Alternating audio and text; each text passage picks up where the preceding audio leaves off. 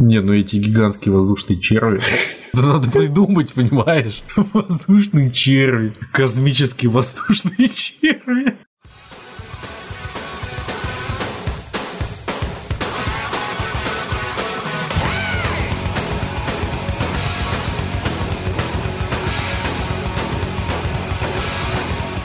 Здравствуйте, друзья! Это 22 выпуск подкаста «Несущий слово» и второй по счету нового сезона. В студии Дмитрий Москалев. Всем привет!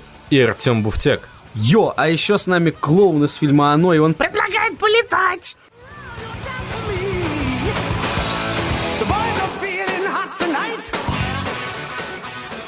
Украинские пограничники сообщили о плывшем в Румынию на резиновой лодке индусе. Внезапно. И где он плыл? В Румынию. По речке, наверное, не Он знаю. пытался добраться до Индии. Нет, он хотел в Румынии карри продать, там приправы, не знаю. Знаешь, мне это Колумба напоминает. Пытался в Индию, короче, и в итоге в Америку приплыл. А, этот индус тоже чуть ошибся. Да-да-да. Итак, Госпогранслужба Украины в 100 метрах от берега Дуная увидела молодого человека, который на резиновой лодке направлялся в сторону румынского берега. Об этом сообщает пресс-служба ведомств. Пограничникам не удалось задержать путешественника собственными силами, и им пришлось сообщить о незваном госте своим румынским коллегам, которые его арестовали. Они уже сами уже ничего, я так понимаю, сделать не могут. Даже на резиновой лодке индуса поймать. В ходе совместного расследования э, сторон стало известно, что нарушитель гражданин Индии 2001 года рождения. Также было выяснено, что конечным пунктом его плавания была отнюдь не Румыния, а Германия. Свой путь подросток начал в Турции на судне, название которого не помнит. Дошел до Дуная, где пересел на надувную лодку. Он планировал попасть в Сербию, а затем в Германию. Он даже продал свою почку ради резиновой лодки. Стоит отметить, что опасное путешествие индус организовал не сам, а заплатил неизвестным лицам 400 долларов. Теперь ему может грозить депортация на родину. Продал две почки. По 200 долларов почка? Нет. Одна почка за лодку и одна почка А как на он 400 баксов. Живет теперь без почек. Я не знаю, это же индус. Хари Кришна. А, Кокаинщик на Бентли протаранил президентский кортеж. Какого президента? А сейчас уточни, мне кажется, он просто решил смену власти произвести. Так сказать, под веществами он решил, что он офигительный революционер. В Белграде в машину с президентом Сербии Ага. Александром э, Вучичем въехал автомобиль Бентли по ссылке на сербское издание Политик онлайн, сообщает газета РУ.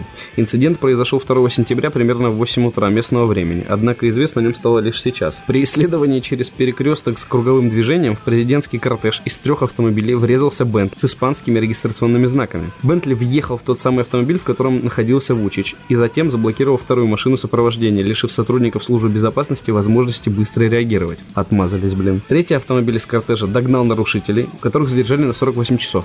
В анализе одного из них обнаружились следы кокаина. Все задержанные работали охранниками одной из популярных дискотек в Белграде. Дискотек. Не клубов, а дискотек. И знаешь, там они ловят, и он такой понять и простить. Понять и простить. Приготовились. И сейчас э, глубоко-глубоко вдохнули. Я уже почитал. В США арестовали мужчину-вампира, который пил кровь голубей.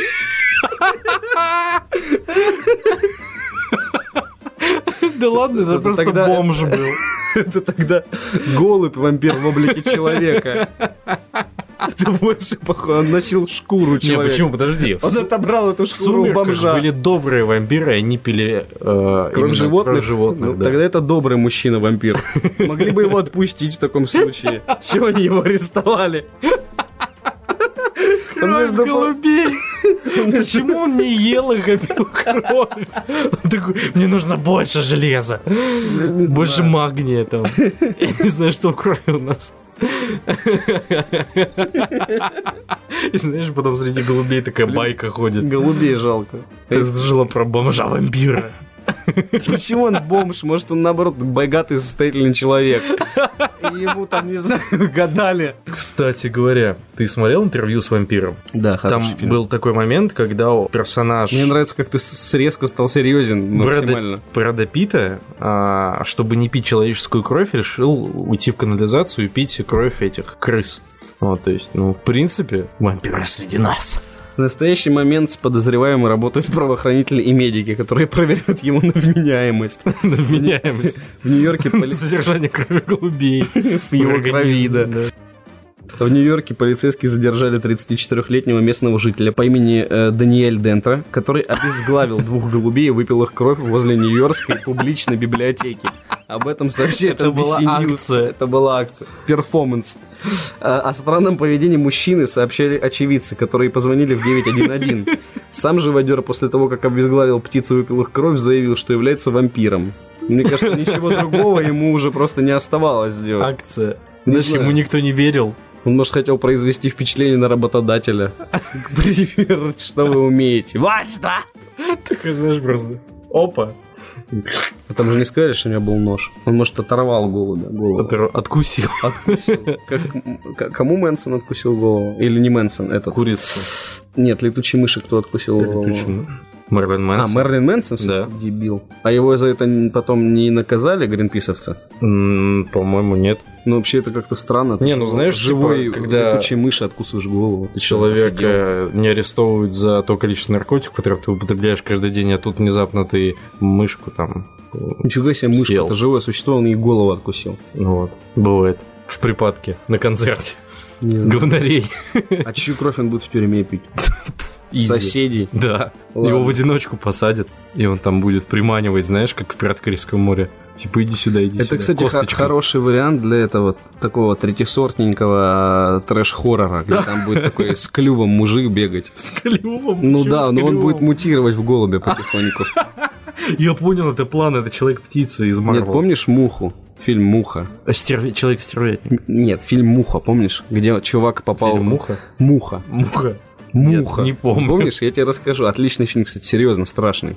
Какого там старого года. Муха. Там, там ученый изобрел камеру телепортации. И он, когда телепортировал себя, залетела муха. Их ДНК смешалась, и он медленно начал при- при- превращаться в муху. А, я понял. Еще был сын мухи, это вторая часть. Я ее не смотрел, Сын только мухи. первую. Я только Как первую сын смотрел. маски, только сын мухи. Вот я смотрел только первую часть, страшный фильм. Вот этот будет как человек-голубь, как бобры-зомби, вот третьесортные. Да-да-да. Это будет так же, человек, вампир-голубь. И когда он мутирует и начнет пить Не, кровь он уже кого? будет, он, голубей? он превращал, у него перья начнут появляться, клюв, и он начнет уже людей хватать. Нет, он начнет срать на машины в больших количествах. Ну да. И пить крови их владельцев. Тон-тон-тон. Ладно. Конечно, нам надо снова писать сценарий.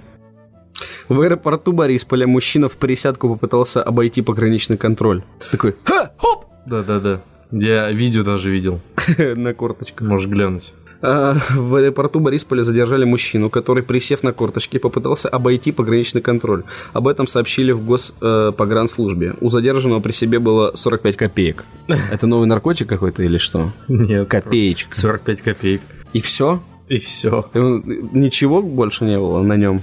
На, на нем, ну, вещи там. И 45 копеек. Одежда, ну да. Ни телефона, ничего. Да нет, наверное. Ну, или это просто не назвали. Не, ну, просто прикольно, что чувак такой переиграл в Metal Gear, там, я не знаю, или в По Dishonored. стелсу, да? Да-да, по стелсу решил пройти. В Deus Ex, да. Его Даже- поймали, он такой, знаешь, типа сохранение пытается нажать, и не Я знаю получается. почему. Он ведро на голову не надел.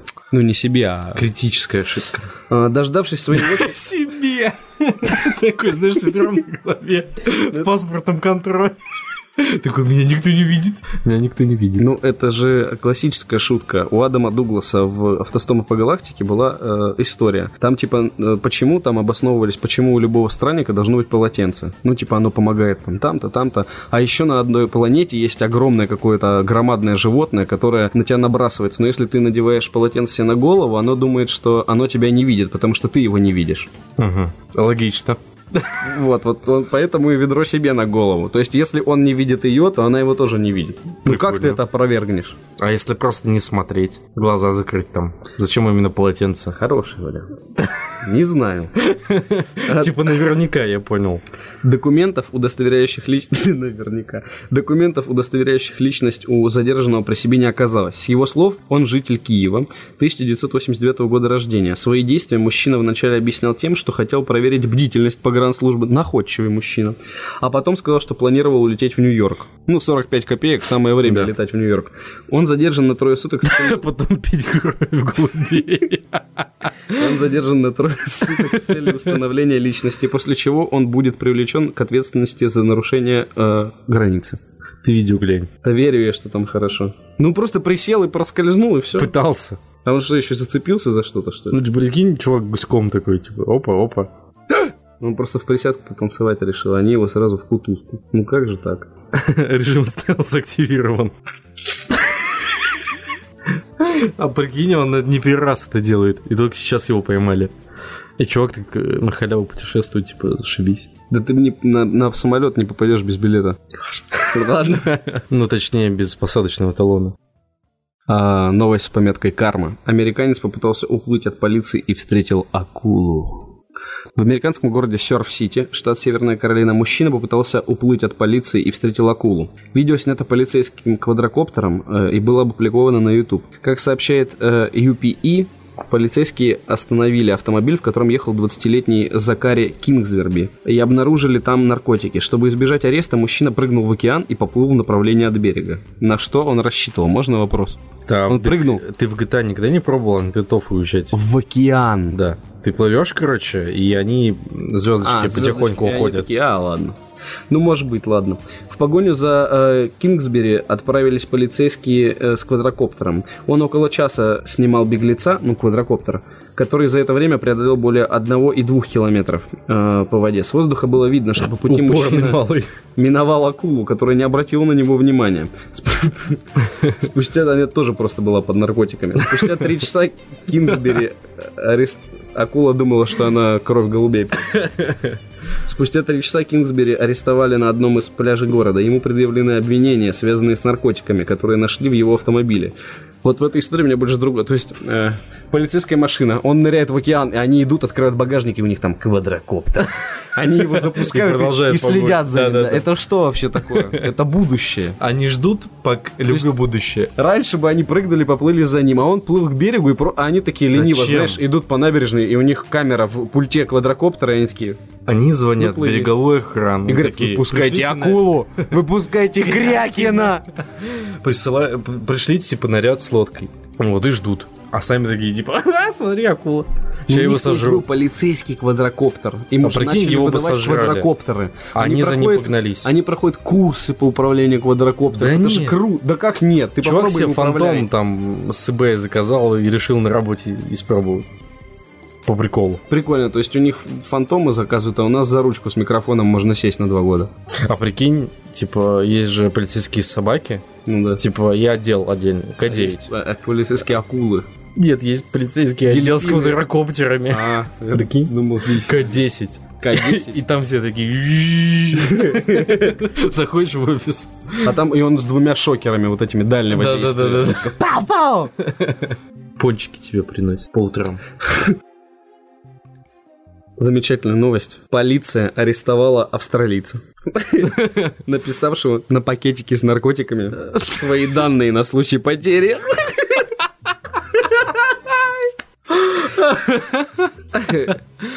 Я бы сказал, что это было Гениально. слегка необдуманным шагом. Подожди, давай для начала. Что это были за наркотики и легальны ли они в Австралии? Э, нет, похоже, нелегально. Но номер мобильного он указал.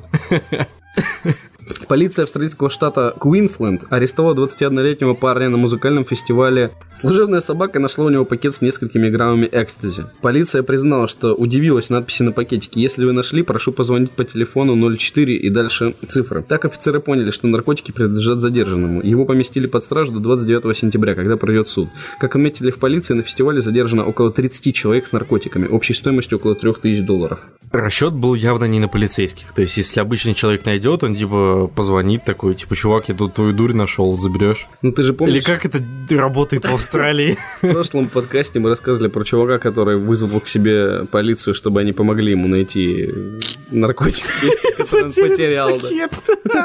Вот мы можем узнать, что в Австралии идентичный случай практически Знаешь, произошел. идет дознание и такой, типа, твои наркотики. Он такой, нет, не мои. А там его, типа, телефон написан, данные. Ну, нет, не мое. Не знаю, откуда это.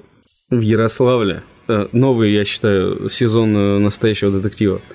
В Ярославле судебные приставы притворялись разносчиками пиццы, чтобы поймать должника.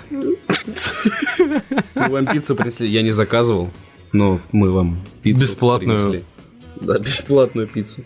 Э, Приставы представились доставщиками пиццы, чтобы арестовать и имущество ярославца. Э, Один из жителей столицы региона задолжал более 300 тысяч рублей своим знакомым. Возвращать деньги мужчина не торопился, обосновывая это тем, что у него нет средств и времени.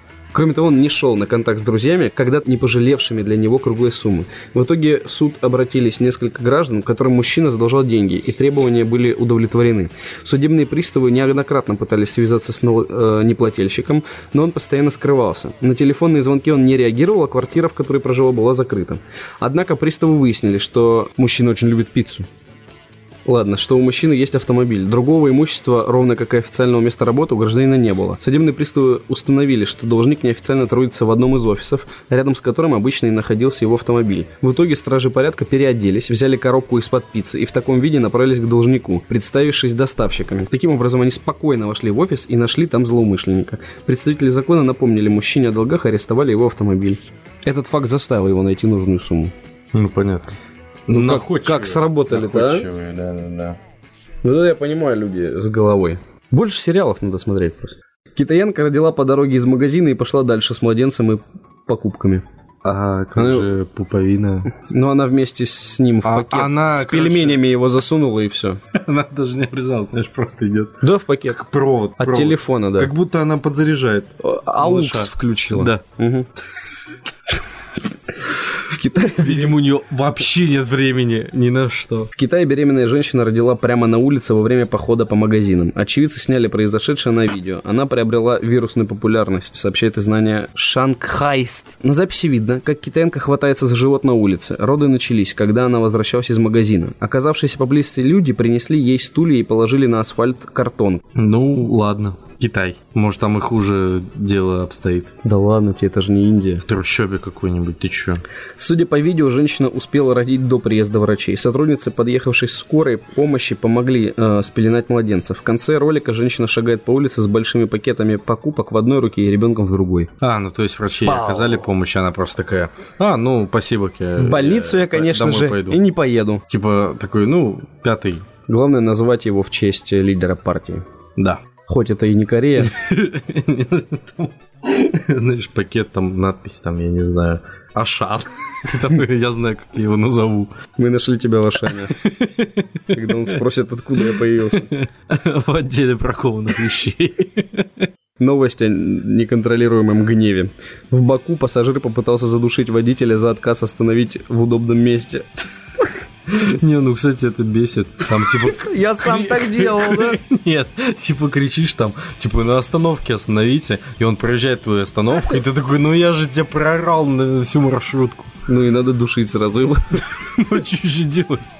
Личность буйного бакинца уже установлена. Сейчас его разыскивают стражи правопорядка. Вопиющий случай произошел в одном из городских автобусов Баку. Пассажир потребовал от водителя остановить транспортное средство в удобном ему месте, а получив отказ, бросился душить водителя. Мне просто нравится, что ну просто бескомпромиссно было решение.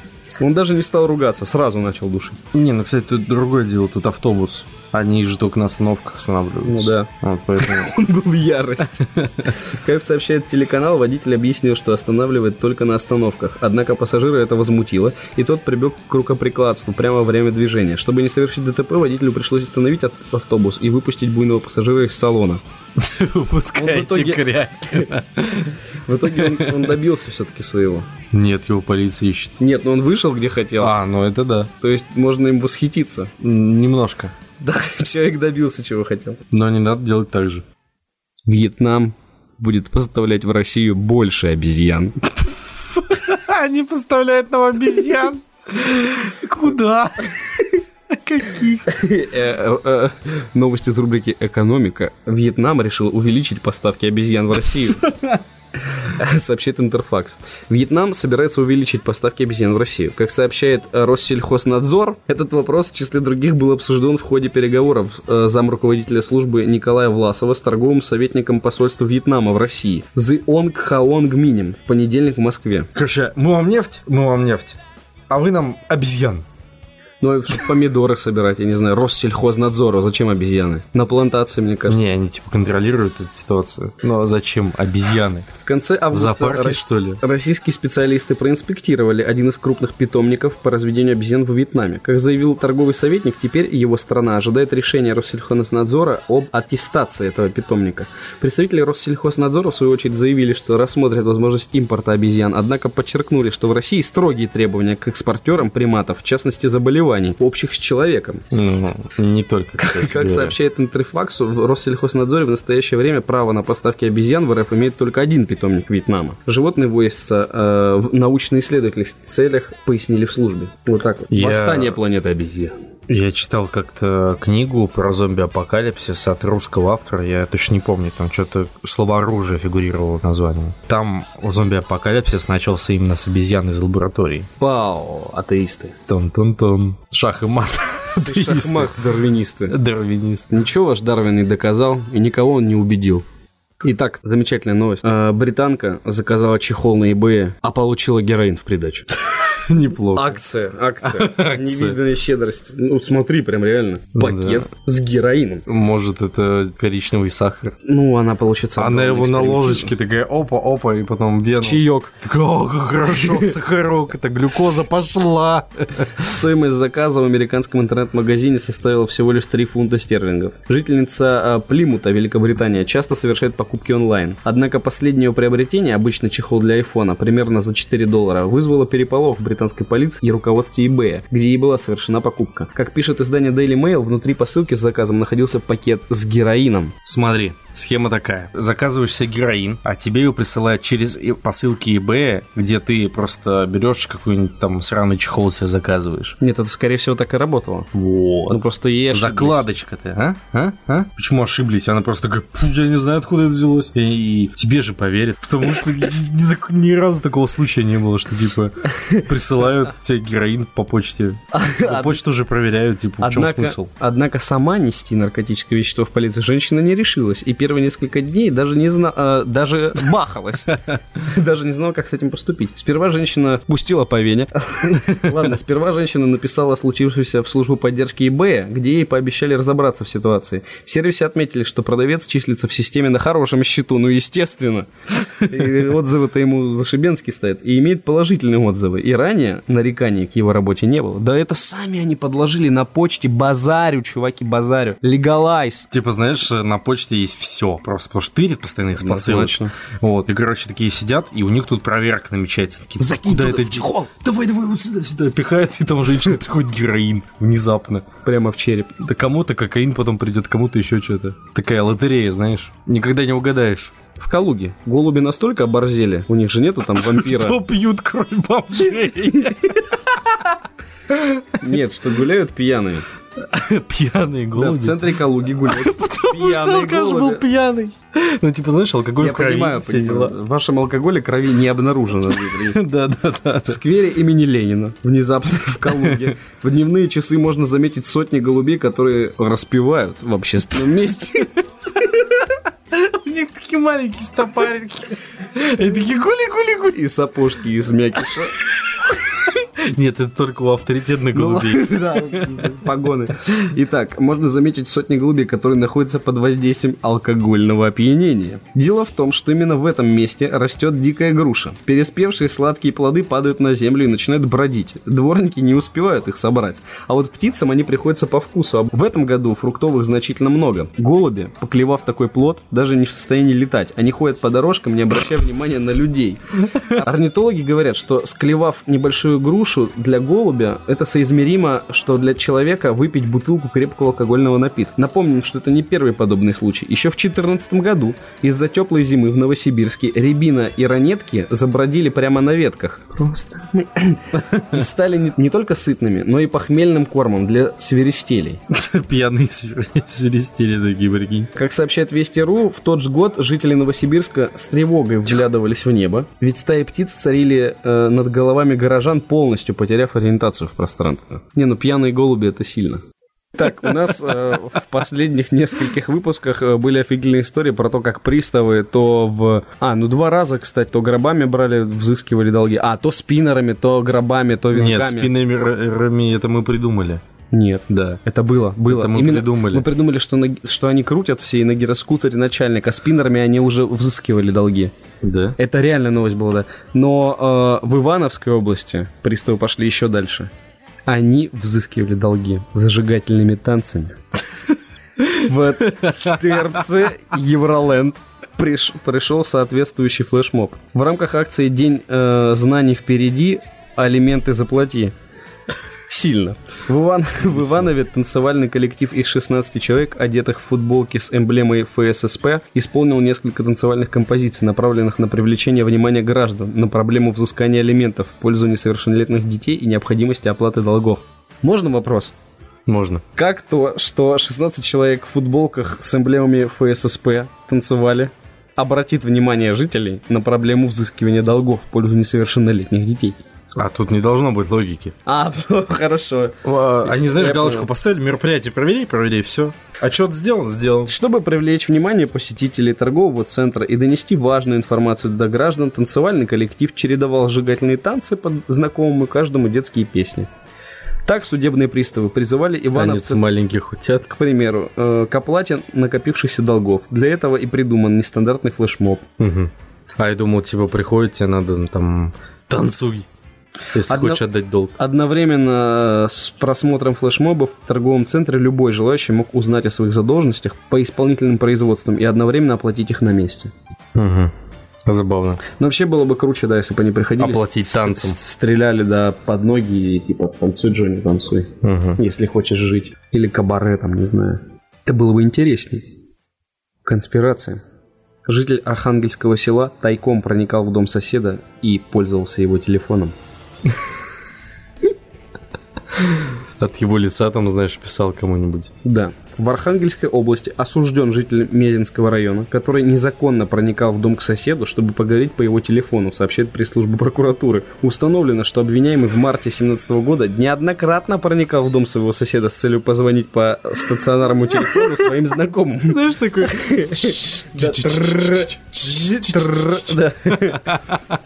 Такой полчаса номер набирает, такой, блин, сосед опять вернулся. В результате совершенных им звонков хозяин дома получил счет за услуги связи от Ростелекома на сумму более 10 тысяч рублей. Как же он спалился-то? А, В итоге э, ему вынесли срок э, э, наказание сроком в два с половиной года за ранее совершенное преступление. Суд окончательно определил два года и 8 месяцев в исправительной колонии строгого режима. Да уж, позвонил чувак. Ну, за то, что незаконное проникновение в жилище. Ну да. Ему дали 7 месяцев исправительных работ. В итоге. Нет. Так два... Он уже, он в, в мом- он в момент этот уже отбывал наказание. 7, э, А, понятно. Он условно освобожденный. он, он, он 7 месяцев занимался исправительными работами и в это время все равно проникал и звонил. М. И вот тогда ему уже дали два с половиной года. Он не мог звонить по своему телефону. Абсолютно не мог. Итак, еще одна гениальная новость. Готов? Мгм. Слепому инвалиду на Сахалине чиновники страхового фонда подарили и...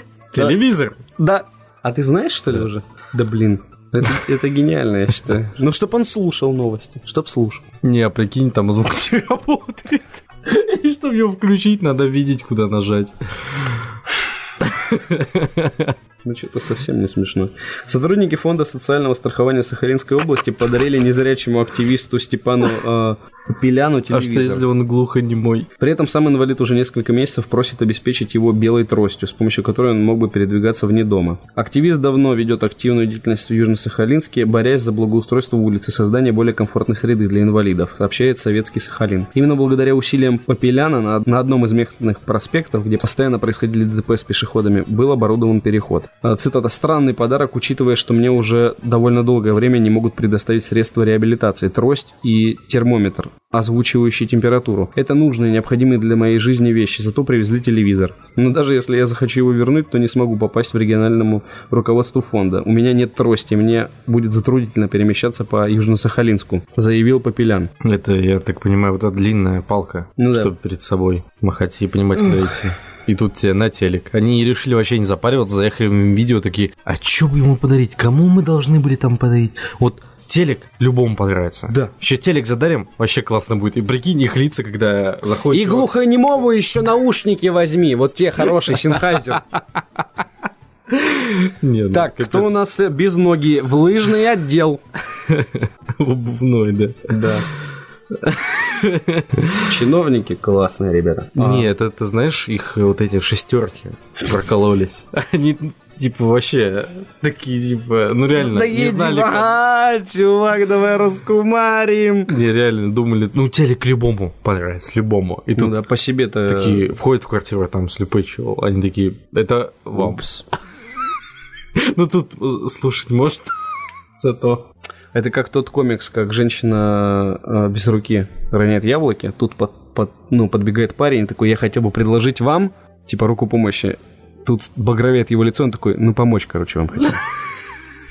Вот здесь из того же разряда, я так понимаю. Ну Они зашли, офигели, такие, так. Ну, кстати, он может теперь слушать погоду. по Это мере. понятно, но реально он же говорит, ему бы предоставили что-то просто полезное, Палку, а не телевизор. Просто палку ему дайте, ну, в натуре. специальную Придется палку. ему просить кого-то на Авито его продать и купить наконец-таки себе трость и градусник.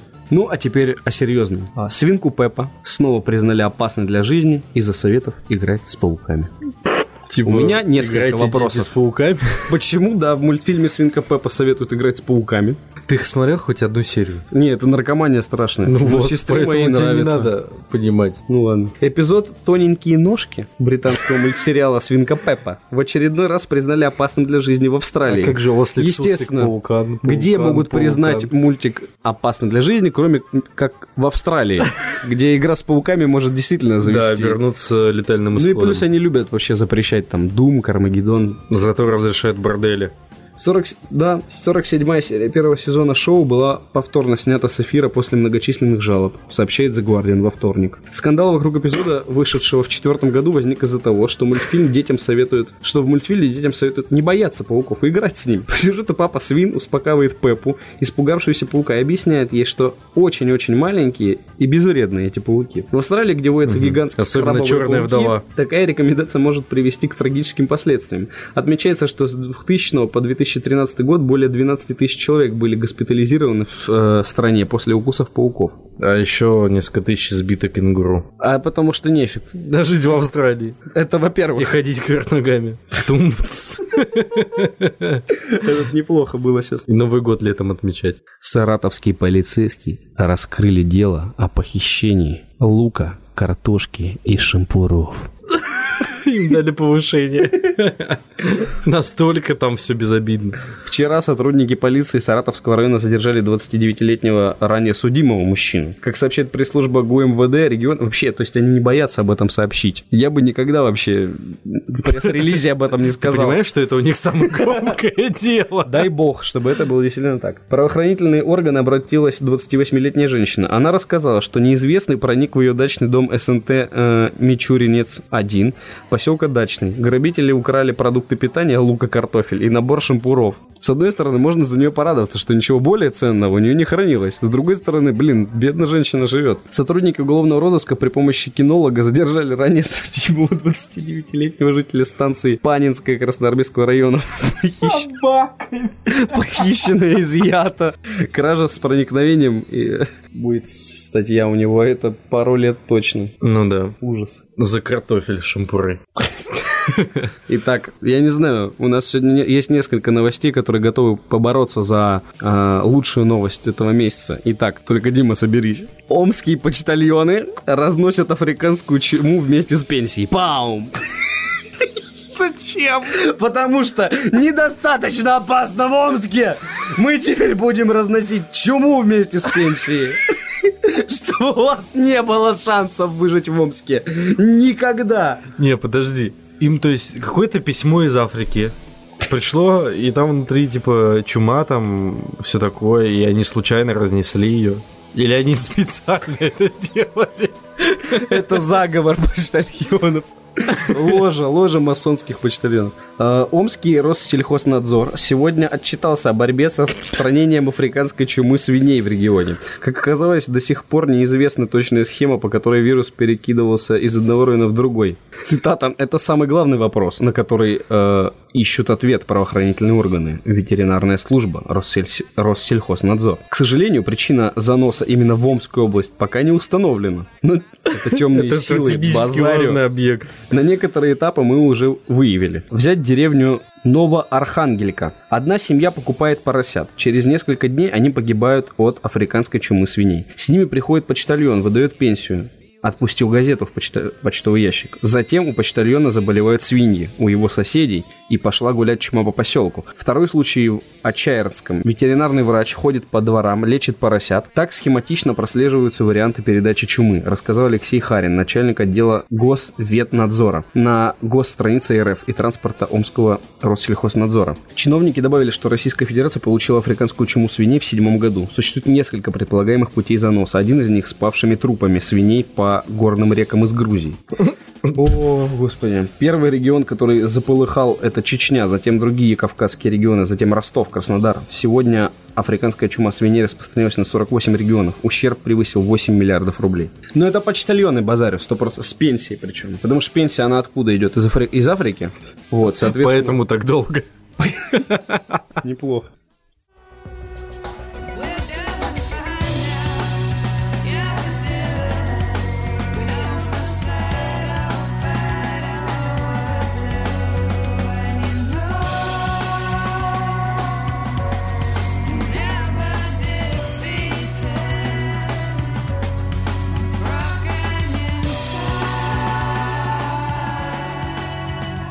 Итак, Дмитрий, ты посмотрел трейлер российской фэнтези-драмы «Магия превыше всего». Какие у тебя впечатления? Ну, или, или мы расскажем сначала, о чем будет речь. Да, давай. В современной России существует иной мир, мир магии и чародейств. Волшебники вынуждены скрываться от окружающих их немагического сообщества, к которому они относятся пренебрежительно, а некоторые и вовсе враждебно. Ничего подобного пока что еще не, Не, не, сталкивался. это новейшее. Начальник стражи Верховного ведомства магии и чародейства Бахрушин, потерявший способность к магии, должен не только не раскрыться, но и предотвратить надвигающуюся войну волшебников и немагов. Не магов. Блин, вроде бы что-то знакомое, да? А с другой стороны, Война магов я что-то такого не помню. А вот ты сейчас рофлишь меня или ты серьезно? Не, ну серьезно, это, просто списали. Нет, абсолютно нет. Нет? Нет. А с чего списали? Действительно. Нет, я сейчас серьезно спрашиваю, с чего списали? Ты серьезно спрашиваешь? Ну, честное С слово. Гарри Поттера. А где там была война магов и не магов? Война магов и не магов там не было. Вот, да. А тут? Да. Тут же, в этом конфликте. И что это, типа, единственное, чем он отличается? А то, что... Нет, типа, это на серьезных щах. Там, типа, Министерство магии и волшебства, типа, название вообще другое. Ну ладно тебе, ну Ма- тут, тут про другое. маги. Ну тут про другое. Маги скрываются от немагов. Но они же не называют не магов, как их э, Маглы. магла. А ничего, что вообще в оригинале муглы. Типа, Ну, Ну я к тому, что... британский акцент. Не знаю, мне кажется, будет неплохой фильм. Сильно Ну я сомневаюсь. хочу в это верить, по крайней мере. Но это что-то самобытное более-менее. Нет, это вообще не самобытное. Самобытное. Почему оно самобытное? Хочу русский фильм про волшебные палочки. Тут не будет палочек, понимаешь? У них у всех были Тут палочки будут волшебные волшебные. Макаровы. А тем более тогда хочу фильм с волшебными макарами. 8. В обойму входит только 8 пуль. Да иди ты в баню. Вот это я То есть понимаю нет, стиль. чтобы поддержать качественный трейлер. Поддерживаю. Пусть у них будет волшебные Макаровы или ТТшники. Нет, тогда бы это Такие было пиу, действительно пиу, самобытно. Пиу. У меня, вол- у меня пули, у меня волшебные пули, которые убивают. Там, Да знаешь, ладно. одна пуля там типа остолбение, другая авада кедавра. Вот это прикольно. Было бы. И абсолютно самобытно. Авада кедавра, остолбенеть. Ну, а как по-другому назвать эти заклинания? Вот подумай. Я вспомнил, На досуге. я вспомнил другую ситуацию. Как-то к дяде захожу, у него было много фантастики. Волшебный Тихо, тихо. Макаров. Нет. И вот, короче, у него две книги рядом стоят офигительные. Первая «Магия превыше...» а, Сейчас. Не, не, не, подожди, подожди, подожди, сейчас, секунду. Как же там было? Одна книга «Никакой магии» или там только «Никакой магии», да. а другая магия превыше всего, то есть рядом. Одна, одна фэнтези, где типа, ну ты понял, они прям рядом стоят, и я что-то так выпал тогда еще в детстве. Фантастика отечественная, причем фэнтези, точнее. Головачев. То есть там нет. Что там только не магия. И магия превыше всего. Было бы прикольно, если бы это две части Кстати говоря, это сценарист э, не Перумов случайно? Не Перумов. Ну Случайно. А то он любит продолжение Ты знаешь, у нее оказывается такое лобби в России, в Ника Перумова. То есть люди прям фанатеют. него. Ну. Но я уже говорил, пишет он неплохо. Нет ни одного человека, кто продолжит «Властелин колец». Вообще в мире нету настолько дерзкого. Официальное продолжение. Роулинг погибает, и вот дочь Ника Перумова продолжает Гарри Поттера писать. А вот что случилось с Великой Отечественной серией книжной Тани Гроттер? Что это? Ты не слышал о Тане Гроттер? Это чего? Ты в книжный когда последний раз заходил? Зайди в отдел э, юношеской э, С тобой в Ростове. художественной литературе в Краснодаре. Краснодаре. И там Таня Гроттер, это до сих пор Таня Ну Грофтер. ладно, да, Про так- что там вообще? Там то же самое, что Гарри Поттер, только девочка и от наших э, писателей. Или писательницы. Таня Гроттер. Я, пожалуй, не буду это читать. Это офигительно. Я Просто Верю. спасибо за то, что это есть. Таня Гроттер. Опять Иванов там, не? В общем, магия превыше всего, господа, ждем. Я надеюсь, нам будут раскрывать потихоньку... Ну чего? Ну круто же, Я ну просто серьезно. вспомнил твою шутку. Типа, Какую? Таня Гроттер и кубок водки. Ты только сейчас ее, что ли, оценил по достоинству? Ну, наконец. Не, просто вместил две составляющие Ну да, да. переменные. Серьезно, я честно, без сарказма, мне понравился трейлер. Он Может, мультивселенную? Там, где будут волшебные Макаровы, Таня Гроттер и кубок водки. А есть, кстати, еще какая-то тоже русская. там, И все напишет Головачев. Ник Перумов. С Головачевым. Хорошо, как, как скажешь.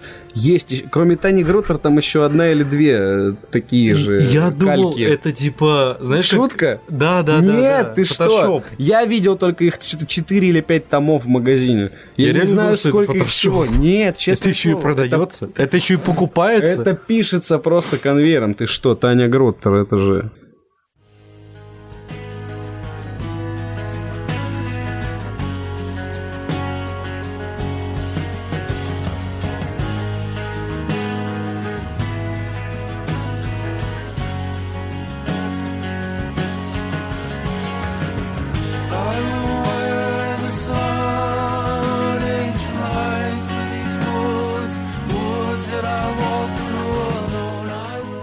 Итак, мы с тобой посмотрели трейлер э, сериала «Падение Ордена», который расскажет о последних днях рыцарей Ордена Тамплиеров в 14 веке. А, мне показалось это круто, очень масштабно, дорого довольно снято для сериала. И прикольный сюжет, то что они цепляются вот за эту возможность найти все-таки Грааль, и потихонечку происходит ну, разрушение Ордена.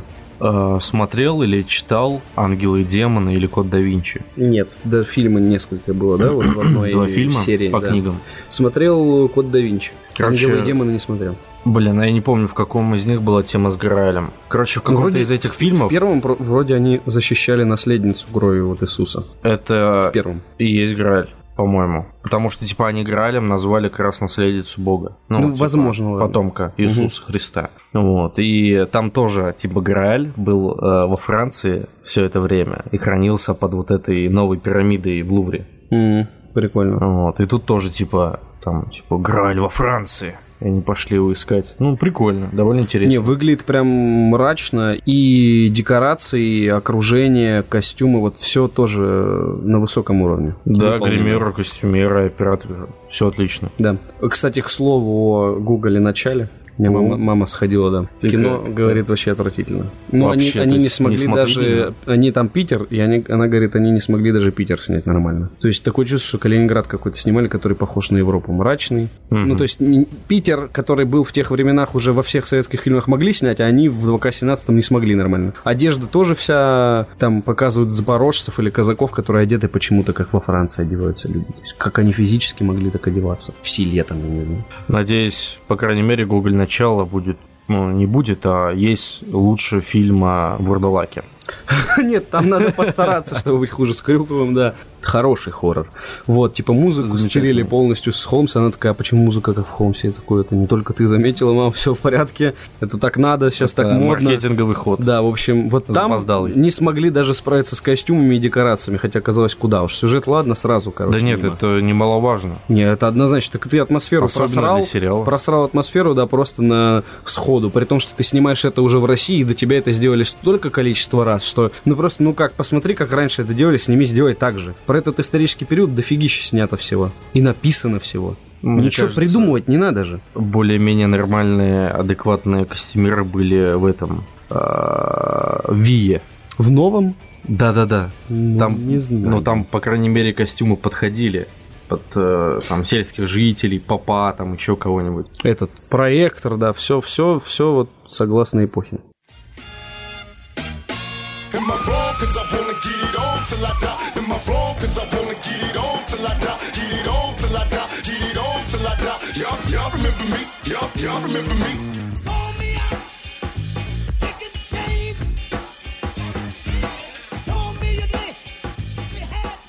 Пользуясь случаем, скажу пару слов о фильмах, которые мы с тобой обсуждали, точнее, трейлеры мы их с тобой обсуждали. Я их на- как раз на днях посмотрел.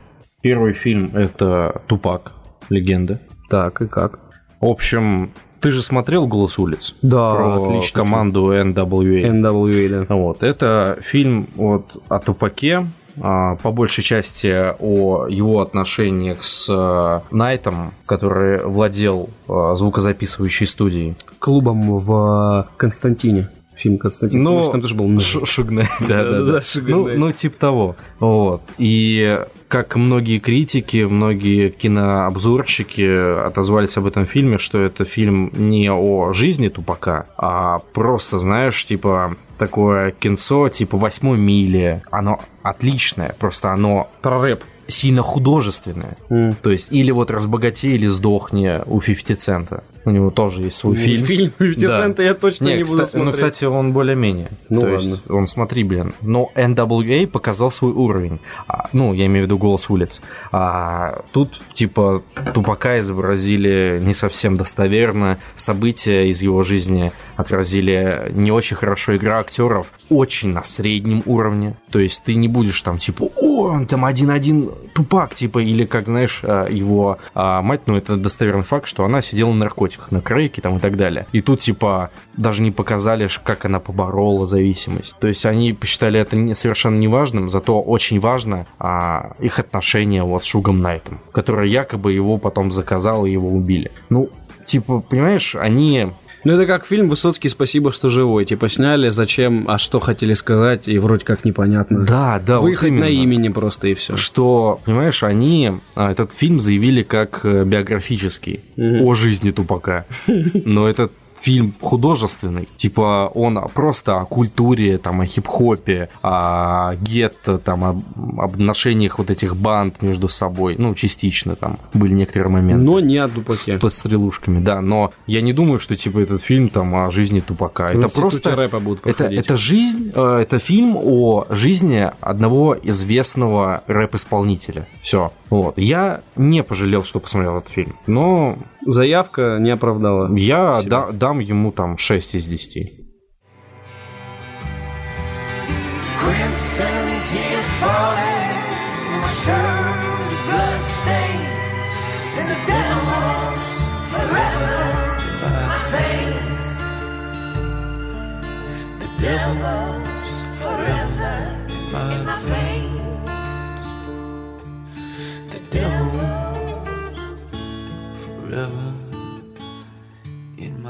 И второй фильм я посмотрел, это «Выстрел в пустоту». Там, где Джейми Ланнистер играет главную роль. Это отличнейший фильм, просто замечательный. Оказывается, Джейми Ланнистер может играть не только Джейми Ланнистер. Эй. Нет, он хороший актер. Вот помнишь, мы трейлер смотрели, как чувак, типа, попал в аварию по пьяни, его там посадили в тюрьму там на пару лет, и бац, он уже в банде. Ну, короче... Я помню про этот фильм, да-да-да, конечно. Единственный минус в этом фильме, единственный минус, его переход в банду. То есть он пришел в тюрьму и сразу погн- прогнулся под нацистов. Все. То есть и это единственный минус. Там не было такой, знаешь, типа борьбы, его там а, унижали, он сопротивлял, сказал, типа, нет, я типа, буду один, типа, пошли вы все куда подальше. А, он была заявка, что он прям супер волевой человек, и он типа не вообще хотел? не волевой человек. А, так и что, это значит правдоподобненько? правдоподобненько, но там, понимаешь, рост персонажа в другую сторону. Он стал негодяем. То есть он реально, он стал там... Сначала он был э, таким, знаешь, пере- э, он был Bounty. Но только не Bounty, а белое в белом. Ну ты понял. Bounty это кто? Тот, кто проносит героин в анусе. Да, вот. Он был таким человеком в банде. А, он Потом- переносил героин в. Типа того, только в тюрьме там Всё, я понял. Вот, ну, какую-нибудь заточку, там еще что-нибудь такое, вот. А потом он Ключи, поднялся, потом он начал, типа, а, а, смотрящим на своей территории, потом еще, еще, Oh, и yeah. вот так по, иера- по иерархии он поднимался, вот, и вот показывают флешбеки, Флэшбеки. флешбеки показывать. Вот показывают флешбеки, где он пытался как-то семьей восстановить отношения, писал сыну письма, а потом понял, что все, он попал в банду, и он никогда уже из нее типа не уйдет. Ну, только если вперед ногами, как говорится. Вот. И потом а, уже настоящее время показывают, как он выполняет задания для банды, что он уже, типа, настолько матерый мужик, что ему пофиг на все, он может мочить кого угодно. Вот. Но на самом деле, когда вот как, э, был- был- была сцена, когда к нему пришел сын, а он не хотел с ним видеться, чтобы не брал с него пример, не шел по его пути, не совершал его ошибок. Вот. И ему пришлось его прогнать. Прогнать, потому что, типа, ну, он не хотел связываться вообще с ним. Вот, из-за того, что он попал в вот такую передрягу с бандами, там, связанных с наркотиками, оружием и так далее. Вот. И он даже слез сдержать не смог. То есть он закрывает дверь, все. То есть он, у него слезы накатили, и как бы очень такой трогательный момент, и он показывает, что он не остался бесчувственным человеком. То есть он пытается защитить свою семью тем самым, что он отталкивает отдаляется их. от неё, да, логично. да, да. И вот в конце фильма, я не буду спойлерить, там момент, который полностью раскрывает характер персонажа. Ну, то есть даже Очень с учетом того, фильм. что ты рассказал о последовательности сюжета, все равно стоит посмотреть. Я вообще ничего не рассказал. По рассказал, как, как оно происходит. Ну, в принципе, это все было в трейлере, да, согласен. Понимаешь, сам, понимаешь, это фильм а, драма. Понимаешь, если я сюжет драмы расскажу, тебе это не испортит It's впечатление. traditional drama. Ну, Traditional почти drama. не совсем traditional, но драма, да.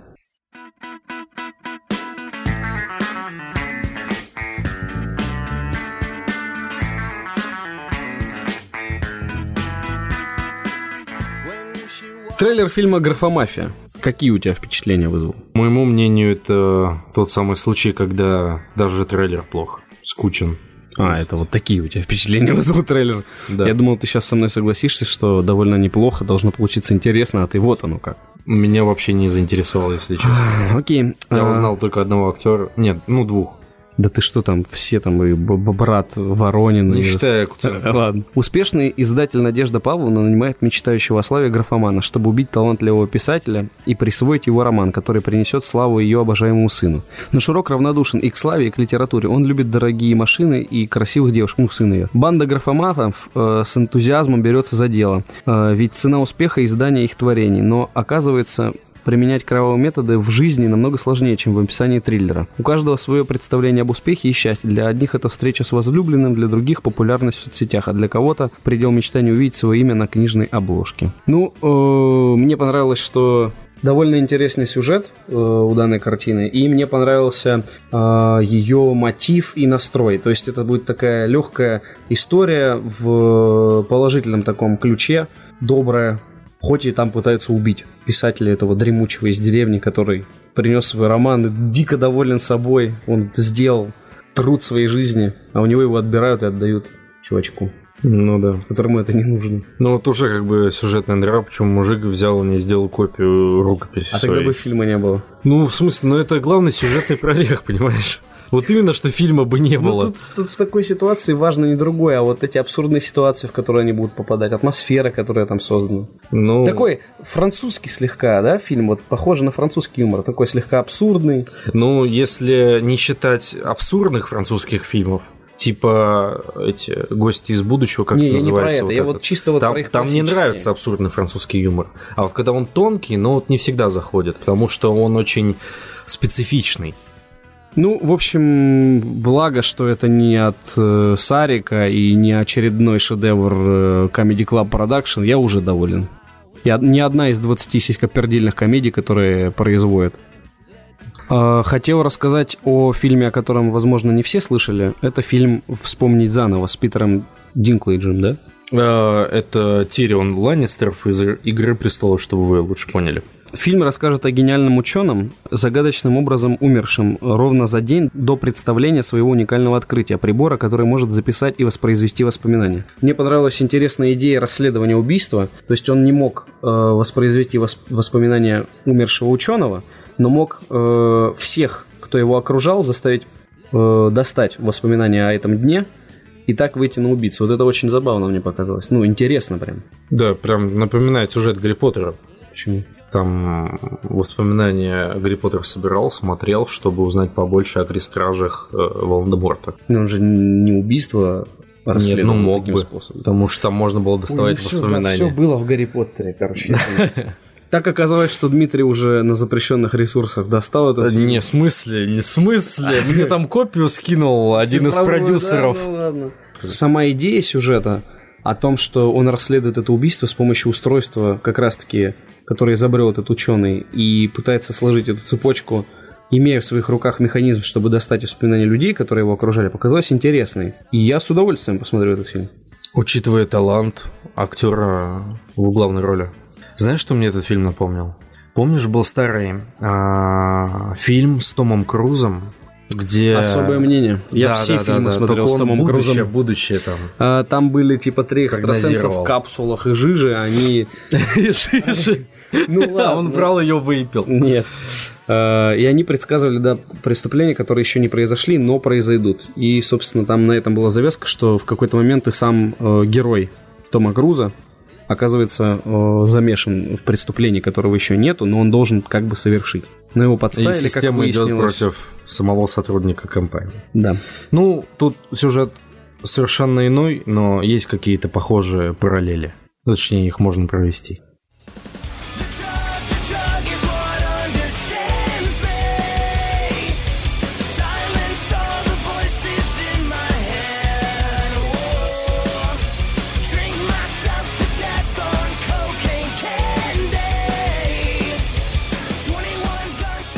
Трейлер фильма «Гангстердам». Что ты об этом скажешь? А какая страна производит... А, Фр- Франция, я вижу. Все ставится на свои места. Хорошо, ну все, ладно, вкусовщина. Я вижу французский фильм, мне он сразу нравится, я даже не знал, что это французский фильм. Ты видишь лягушачий фильм, тебе не нравится. Почему же? Я сначала должен разобраться. Французский ли это фильм, да? Расскажем. Не- Неуклюжие попытки Рубена выйти из френд-зоны переходят Рубена, Яблонский. в романтическое приключение. в романтическое приключение по Амстердаму. Девушка его мечты, Нора, встречается лицом к лицу с местным мафиози, и у Рубена появляется шанс проявить себя настоящим мужиком. На кону жизнь и сердце любимой. Вот так вот. Интересная будет комедия, наверное. Абсурднейшее. Да. Но французский абсурд. Главное, чтобы было смешное. А это французский фильм будет смешной. Да. Но это уже вкусовщина, как ты сказал. Ну, ну, если ты не любишь, что же я могу поделать? Я все пытаюсь пропагандировать, нести этот юмор в массы замечательно, а ты все время, о, французский юмор. В смысле? Он хороший местами, иногда там э, жандармы. Фантомас. А я наоборот, вот что-то типа... И, как- Фантомас и жандарм. Вообще идеально был. Мультивселенная. Лучшая, я считаю, на века. Такси. Ну, такси там, Бобро кстати, поржаловать. такое. Бобро пожаловать, я так и не смотрел. Ладно, А его еще не нет, будем, да, действительно. Возможно. Я про... а, тебе просто нравится американская школа юмора, про сиськи-письки и пердеж. Американская школа. Неплохо. Ну это же их школа юмора. Я тебе скажу так, мне нравится э, юмор всех наций одинаково. Типа, Просто не, неважно, кто больше. шутит. Да нет, дело не в том, что он американский. Си- Сиськи, жопы, там, пердеж есть вообще и у французских фильмов. Наверное. В смысле, наверное, такие не смотрю есть просто. фильм «Французский пирог», если что. Я Он знаю, ты же французский. знаток пирогов. Я скоро можно программу запускать отдельную про пироги. Там был просто... Про спагетти ты рассказывал. Спасибо. Не только, да.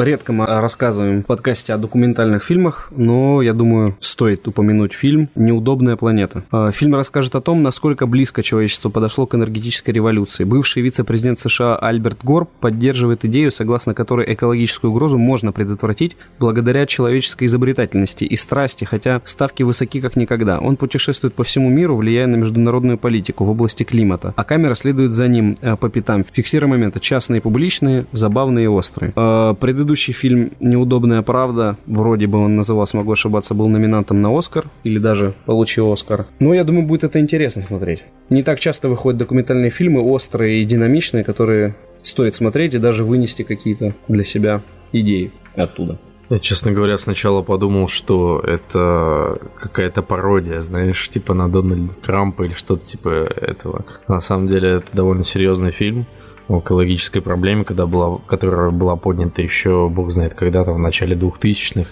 и по настоящий момент э, она особо-то не озвучивается. Ну, Типа, на нее не обращают внимания. Пока по Хьюстону не ливануло, все такие типа, да все хорошо, все окей, там, что там на Северном полюсе? А мы не знаем, что там на Северном полюсе. А он далеко, а мы-то что? Мы в Хьюстоне, и тут бац, прилетело. Еще куда-нибудь прилетит. Ну, идея правильная, вот эта точка невозврата, да, критическая, когда уже, ну, поздно метаться, изменить уже ничего нельзя, еще не пройдено, и шансы есть, но что для этого сделать, пока непонятно. Как минимум посмотреть фильмы для себя, может быть, что-то решить. Ну да, там фантики на улице не выкидывать. Ну, это... Ну, по сути, что мы можем? прям, да, да, да. Ну, он правильно говорит, выходить меньше на в улицы. душе мыться там, чтобы воду меньше тратить. Ну, Зря ты смеешься, между он- прочим. Экономить воду надо. взывает к другому, к тому, чтобы люди снизу, ну, снизов, ну, в смысле, низких социальных слоев, не про это, Каст в Индии, знаешь. Чтобы желание э, изменить политику в области экологии шло от людей. Не сверху вниз, что закон приняли, и вы теперь делаете так, а наоборот. Так сверху вниз э, в области экологии никогда не было и не будет, скорее всего. Не, ну почему есть же, то там вот запретили мусорить там или костры жечь в лесах. Понятно Вот, дело, что- костры в лесах сжечь, это после того, как там и торфяники горели и так далее и тому подобное. Ну да. То есть пока не бацнет там, все Это будут такие, да все дело». нормально. Вот, и сейчас, когда начинается, я не побоюсь этого слова, экологическая катастрофа на планете, не просто в, како- в какой-то области на континенте, а на целой планете, то люди начинают потихоньку задумываться, хотя они должны вовсю бежать и пытаться там менять энергетику там и прочее, что влияет на экологию. То есть вот парниковый эффект.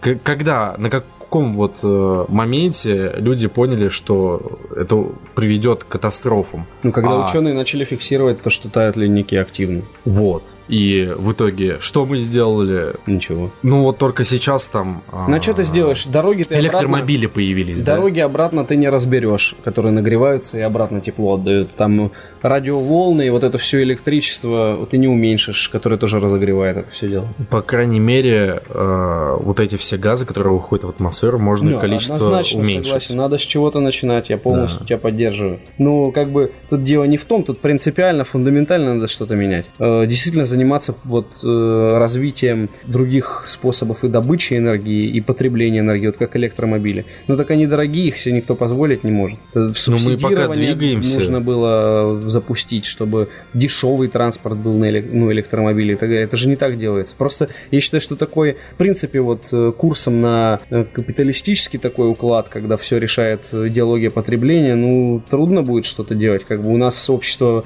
потребление а, ну, направлено на объем потребления, и никто не будет сокращать Да, это невыгодно. его количество. Заводы же рассчитывают, ну, станки сейчас работают не на качество производимого материала, а наоборот, чтобы у тебя быстренько это все поломалось, пришло в негодность, устарело, перестало Да, быть да, модным, да. чтобы завод не стоял на месте. И Поэтому чтобы с таким ничего не подходом... выходило на вторичный рынок. Вот, с таким подходом, да, однозначно, чтобы никакого БУ у тебя оборота не было. Поломалось и никак, чтобы никто не чинил и ничего с этим сделать нельзя было. Поэтому с таким подходом, ну, трудно об этом что-то говорить. Ну, нет, надо говорить, я согласен. Да, Поэтому ну- есть повод посмотреть вообще документальное кино, оно свой шарм имеет. По Discovery там постоянно что-то крутит интересно. Ну, я вот такие прям серьезные, массы. Ну, фильмы, я проекты, имею в да, виду, да. полнометражные. Не, которые- Discovery снимает много тоже чего крутого. Ну да, ну, немногие это смотрят. Ну, в принципе, энергетику, вообще всю эту систему перестроить сложно. Сейчас невозможно. Может, когда-то мы к этому придем, но я считаю, что мы уже перешли точку невозврата. И э, чем? лет через В 300... укладе общественном ты имеешь в виду? Вот социально-общественном Смотри. укладе жизни? Смотри, я тебе попытаюсь объяснить. Вот э, представь, что у нас есть какая-то определенная точка невозврата. А у нас есть определенное количество времени, за которое мы можем перестроить всю энергетику, систему потребления и так далее. И вот представь, что вот эта линия сдвинулась, и мы как бы пересекли точку невозврата, да? У нас э, половина времени еще есть, но когда мы половину перестроим, мы уже перевалим за отметку точки невозврата полностью и не успеем еще целую половину это доделать. еще не считается точкой невозврата. Точка невозврата это когда все уже полностью все просрали. Делать, ну вот, что угодно, как бы, ничего тебе не поможет. Так дело в Когда том, уже все просрано будет. Сейчас ты говоришь о том, что э, мы прошли ту точку, когда это можно было бы безполезненно начать делать, спасти экологию и сгладить как бы эффект, который в любом случае теперь уже впоследствии будет. я имею в виду, что у нас уже времени не хватит, Ну, чтобы без последствий. чтобы к этому переделать. прийти. Не без последствий, а просто к этому прийти, понимаешь? Что Ну, что ты хочешь сказать, все, даже коммерческие организации уже наконец-то признали проблему. И почему тогда пройдена точка невозврата? Потому что у нас времени уже не хватит, К чему? чтобы восстановить экологию, допустим. До какого уровня? До достаточного для жизнедеятельности человека. на Сейчас им достаточно? Сейчас да. Ну, такую Пройдет. Вот Нет. про- не сохранят в Не том и сохранят. дело. Ну, Пройдет ну- 300 лет, все. Это 300 лет, если как сейчас будет, ни туда, ни сюда. 300 лет пройдет, и я думаю, что уже там конец настанет. По-любому. Ну, я более позитивно настроен. Вот, и в космос мы не полетим. Да уже летали. Я имею в виду подальше куда-нибудь. Осваивать. 300 осваивать. лет, come on. Все освоим. Ну, хочется верить.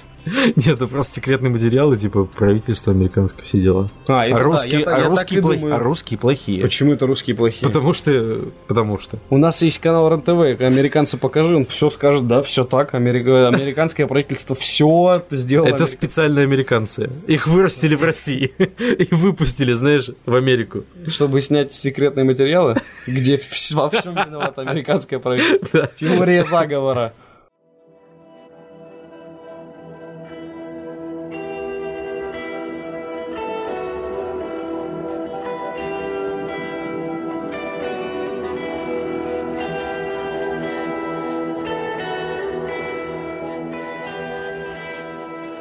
Фильм российско-грузинского производства «Заложники» 2017 года, который вот сейчас выходит э, в прокат. Мы посмотрели его трейлер, и расскажет он о началах 80-х советской Грузии. Всего несколько лет до распада Советского Союза остается. Молодые люди из уважаемых грузинских семей ищут себя в условиях закрытой системы.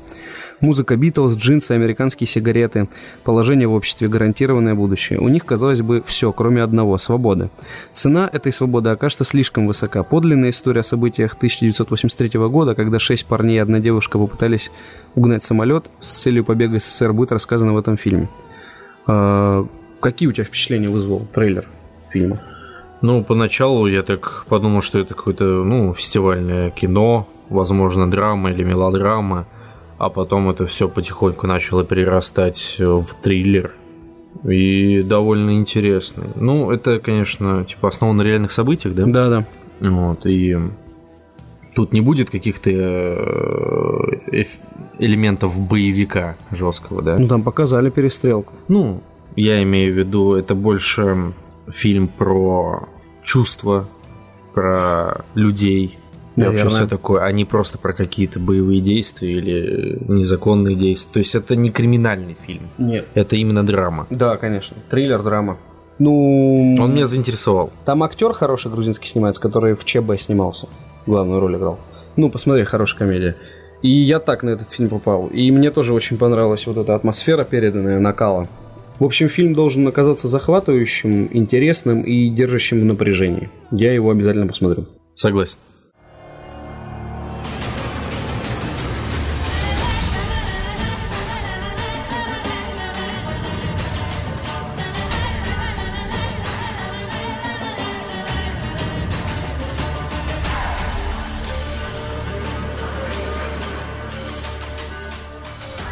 Что ж, перейдем к другим новостям. Вот, к примеру, разработчики из CD Projekt Red поздравляют с десятилетием игровой серии Ведьмак и показывают, как Геральду живется в Корво Бьянка. Они сняли целый анимационный такой небольшой ролик и заявили, что даже дальше будут выпускать такие ролики в последующем. Иху, 10 лет.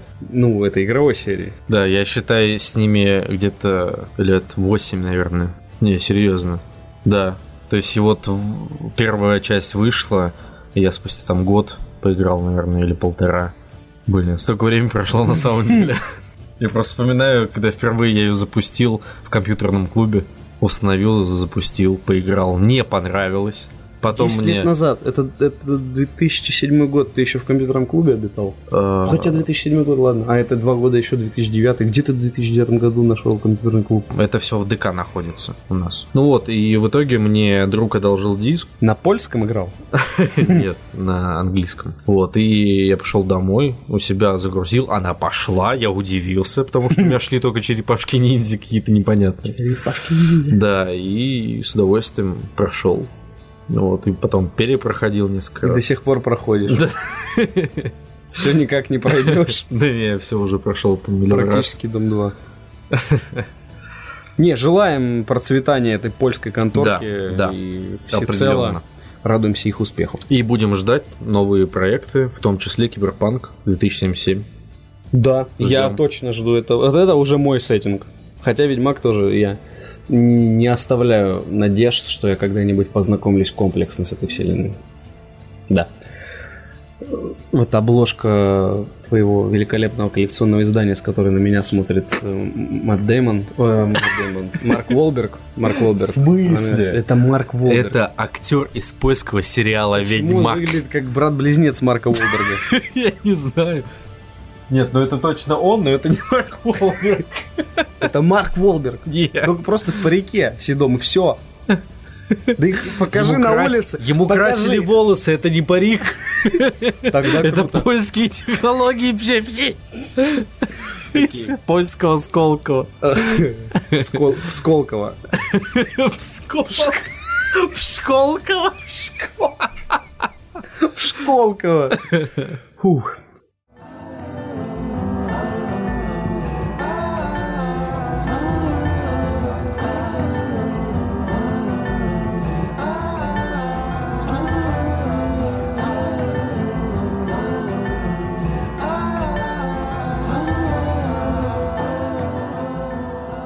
Итак, мы в одном из выпусков с тобой обсуждали игру Frostpunk, трейлер, Да, который да. ты смотрел, и Градостроительный раз- симулятор. раздосадован тем, что это градостроительный симулятор, Да, потому что ты хотел акшон. Вот. Я хотел не экшон, я хотел адвенчер. Приключения там. Вот. Так В стиле Uncharted. Понял тебя. Недавно э, выяснилось, что градостроительный симулятор Frostpunk заставит игроков выбирать, что, может их, что поможет их поселению выжить в суровых условиях ледяной пустоши. Стратегия получилась крайне мрачной, что и стоило ожидать от создателей This War of Mine. Это их э, предыдущий проект. Не Которые знаком. Говорили, что довольно такой мрачный, да, действительно, держащий в напряжении.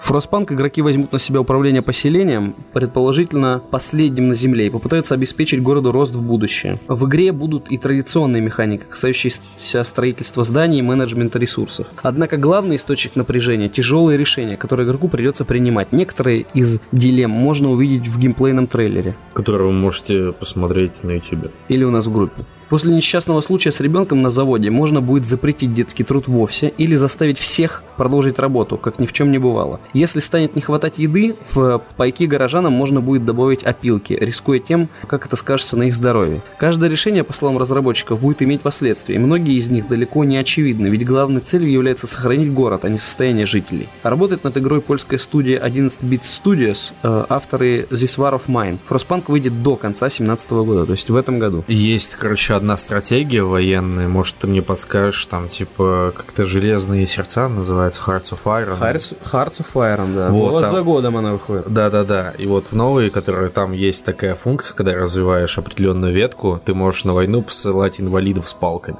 Это То есть, когда игра- настолько все плохо. А объясни, там ты играешь за немецкую сторону и их... э, Нет, та- там ты за страну и развиваешь там политическую, политическое направление и так далее тому подобное. Она рассказывает о событиях или выдуманных? А, Второй мировой войны. Но, смотря за какую страну ты играешь, такие события и будут развиваться. Там То есть ты можешь, ты можешь э, создать э, партию э, этих Коммунистов. коммунистов. коммунистов вообще в Америке.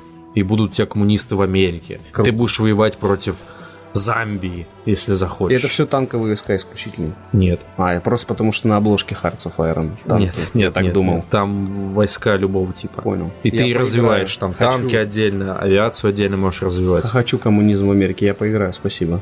Я не. Имей в виду. Я думал Но просто про танки. Она, у нее стратегия. довольно высокий порог входа. Ну что, табличная. Да. Ну вот, да.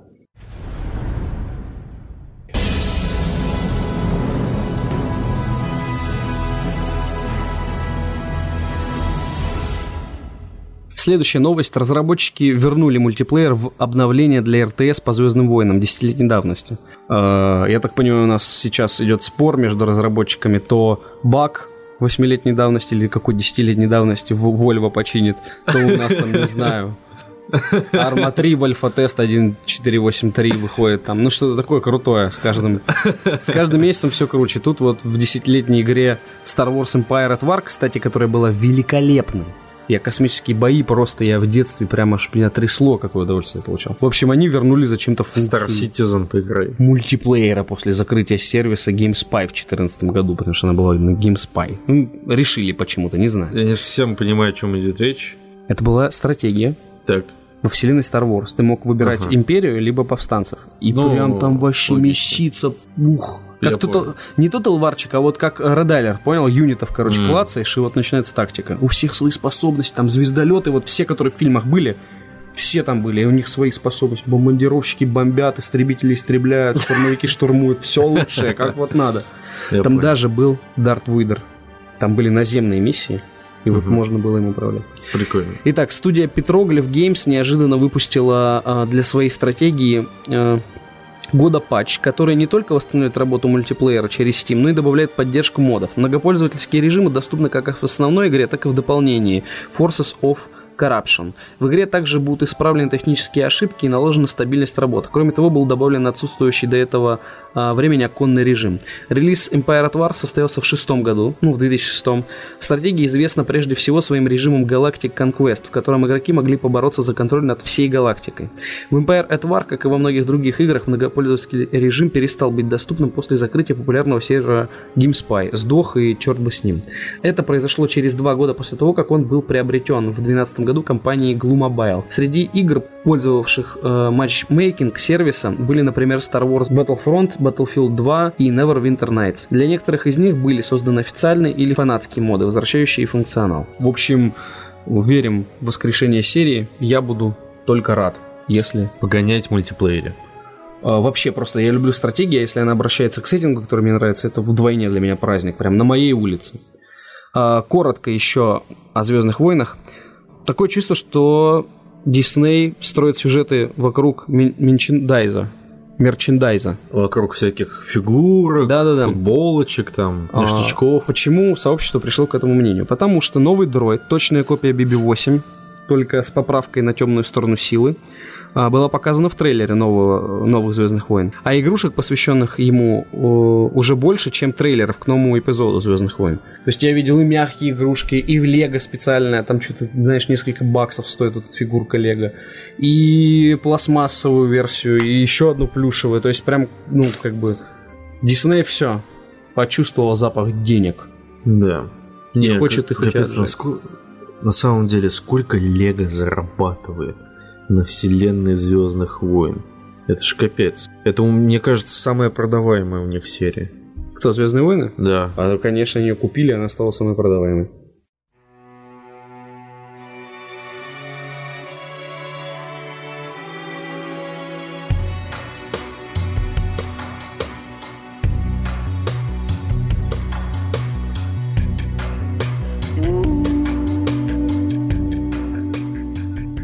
Такой актер, как Леонардо Ди Каприо, однажды заявлял, что он не хочет сниматься в франшизных фильмах, то есть которые с годом в год снимаются.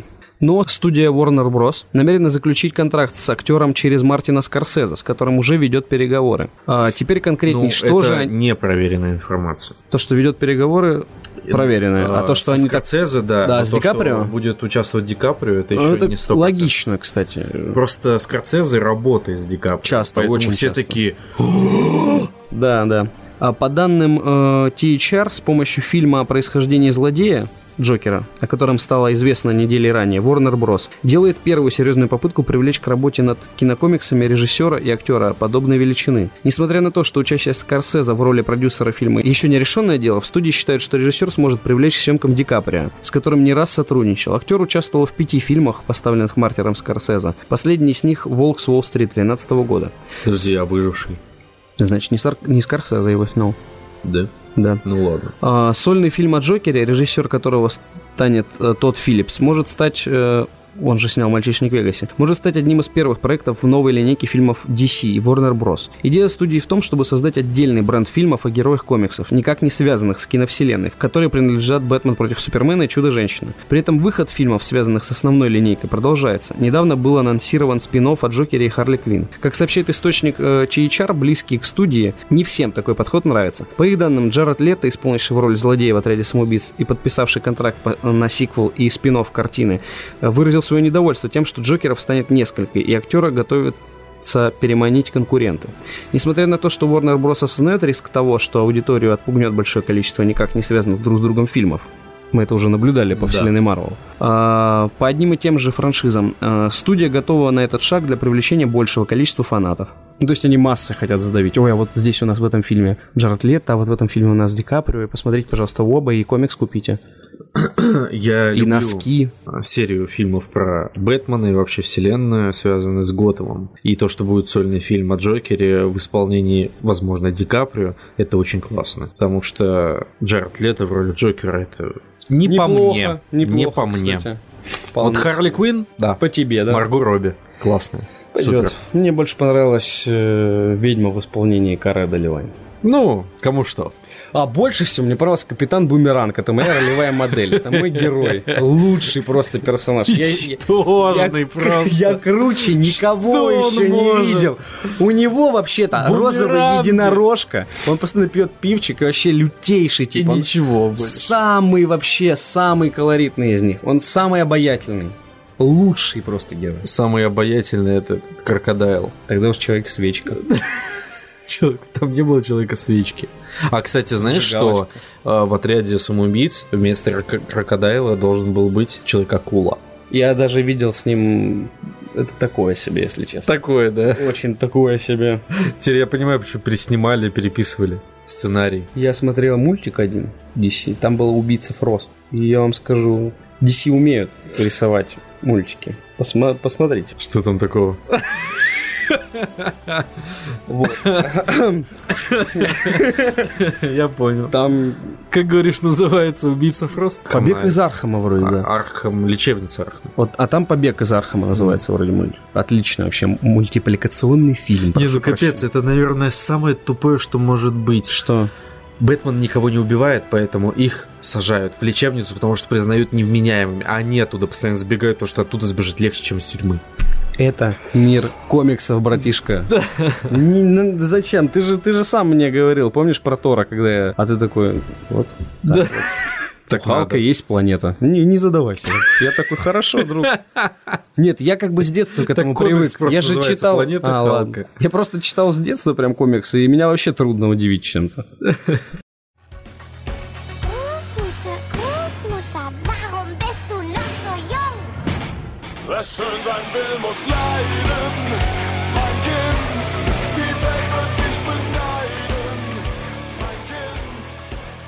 Итак, мы посмотрели фильм «Оно». И поделимся впечатлением об этом фильме, а потом еще и темой выпуска продолжим экранизации Кинга. Да. А лучшие и худшие. И худшие. Ладно. Конченые. Как скажешь. Сразу скажем, что экранизация «Оно» получилась отличной. Да, да. На все 10, по моему мнению. А для меня самое важное, что было не страшно. Ну, не в смысле, что вы не смотрите, вам будет страшно. Мы просто в кино смотрели, там было много людей, и мне не было страшно. Было даже иногда смешно. Да. Я просто не люблю, когда страшно. Мне некомфортно, я не люблю эти эмоции, поэтому я не смотрю триль- э, триллеры. Ладно, ужастики точно, типа всяких обоссанных, проклятых Аннабель, там вот это все, что штампуется. Ну, это все конченое, там, страшно. Да, я понял. Где кишки наматывают на кулаки. Я вот это не могу вообще. Везде, где причиняют людям Не, боль... кишки на кулаке это другое. А, да? Это у холмов есть глаза, Вот, да-да-да-да. у холмов есть глаза, техасская резня бензопилой, пила. Я это все не смотрю. Не могу смотреть, как людей мучают. И при этом мистика вот эта вся обоссанная, я, я не мне честно страшно. Я не смотрю. А здесь хорошо было, здесь замечательно. Зеркала как-нибудь посмотри. У тебя неделю потом все зеркала и все, что отражает твой, э, твой вид, будет Вот занавешено. поэтому я не буду смотреть зеркала никогда. Вообще. Давай вместе посмотрим. Мы не будем это вместе смотреть. Я, я хотел на оно сходить, все, я теперь год буду Ты отдыхать потом от этого будешь жанра. в зеркале вот так оглядываться. Я и так оглядываюсь периодически. Так вот, давай попытаемся, не заспойлерив сюжет, рассказать, почему круто получилось. В общем, атмосфера, вот первые полторы минуты, вот все сразу вы поймете о фильме. Да. Потому что вот так сходу прямо, как вот удар по лицу, сделать прям погружение зрителя э, в картину, это достойно, я считаю. То есть я много чего ожидал, но вот то, что они показали, я, мы, вот мы шли, вышли уже, мы шли, вышли, вышли уже с кинотеатра с Дмитрием, не знаю, часов пять назад, а у меня все еще в голове э, не сложится то, что в фильме и вот ребенок, и вот там так получилось. И вот, ну как? Да, и там Я не один ребенок. Не могу, да, рассказать, но я вот конкретно про Да я понял, потерявшегося да, да, брата да. главного Да, да, героя. да, да. Потому что ну, настолько нагло поступить, ну это надо, как бы, да, иметь смелость, когда ты ставишь фильм и пишешь к нему сценарий. Теперь о, общем. Как бы атмосфера мне понравилась, э, музыка, а вот эти все ск- Музыка. Музыка, Кстати да, говоря, да, помнишь эти отлично. отсылочки, когда Ран DMC О, это вырубили? было лучшее вообще. А Не, как- Мне понравилось, когда она отод- э, в квартире у одного из детей, которые э, пытаются бороться с тем, что происходит в Да, городе. да, да. Они приходят к нему в гости, и там э, девочка, которая в компании, она закрывает дверь, и там плакат бойс-бенда, вот Да, да, да, только да, началось, да, и там их близко показывают. Это было очень смешно. Классно же сделали. Да, отлично. О хорошем, да, мне понравилась очень кар- э, атмосфера, картинка мне очень понравилась, все сочно выглядит, э, ярко так, э, хорошо, очень мне понравилось, как это визуально было подготовлено.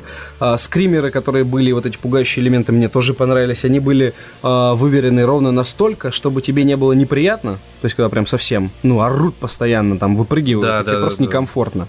То есть это было все к месту, это было выполнено качественно, действительно пугающе, и вот эм, так, как изобразили клоуна, тоже было нестандартно. То есть, э, с одной стороны, это было вот близко к тем жанрам, где показывают всякие там вы- вывернутые конечности, вот эти нестандартные движения э, всех этих одержимых.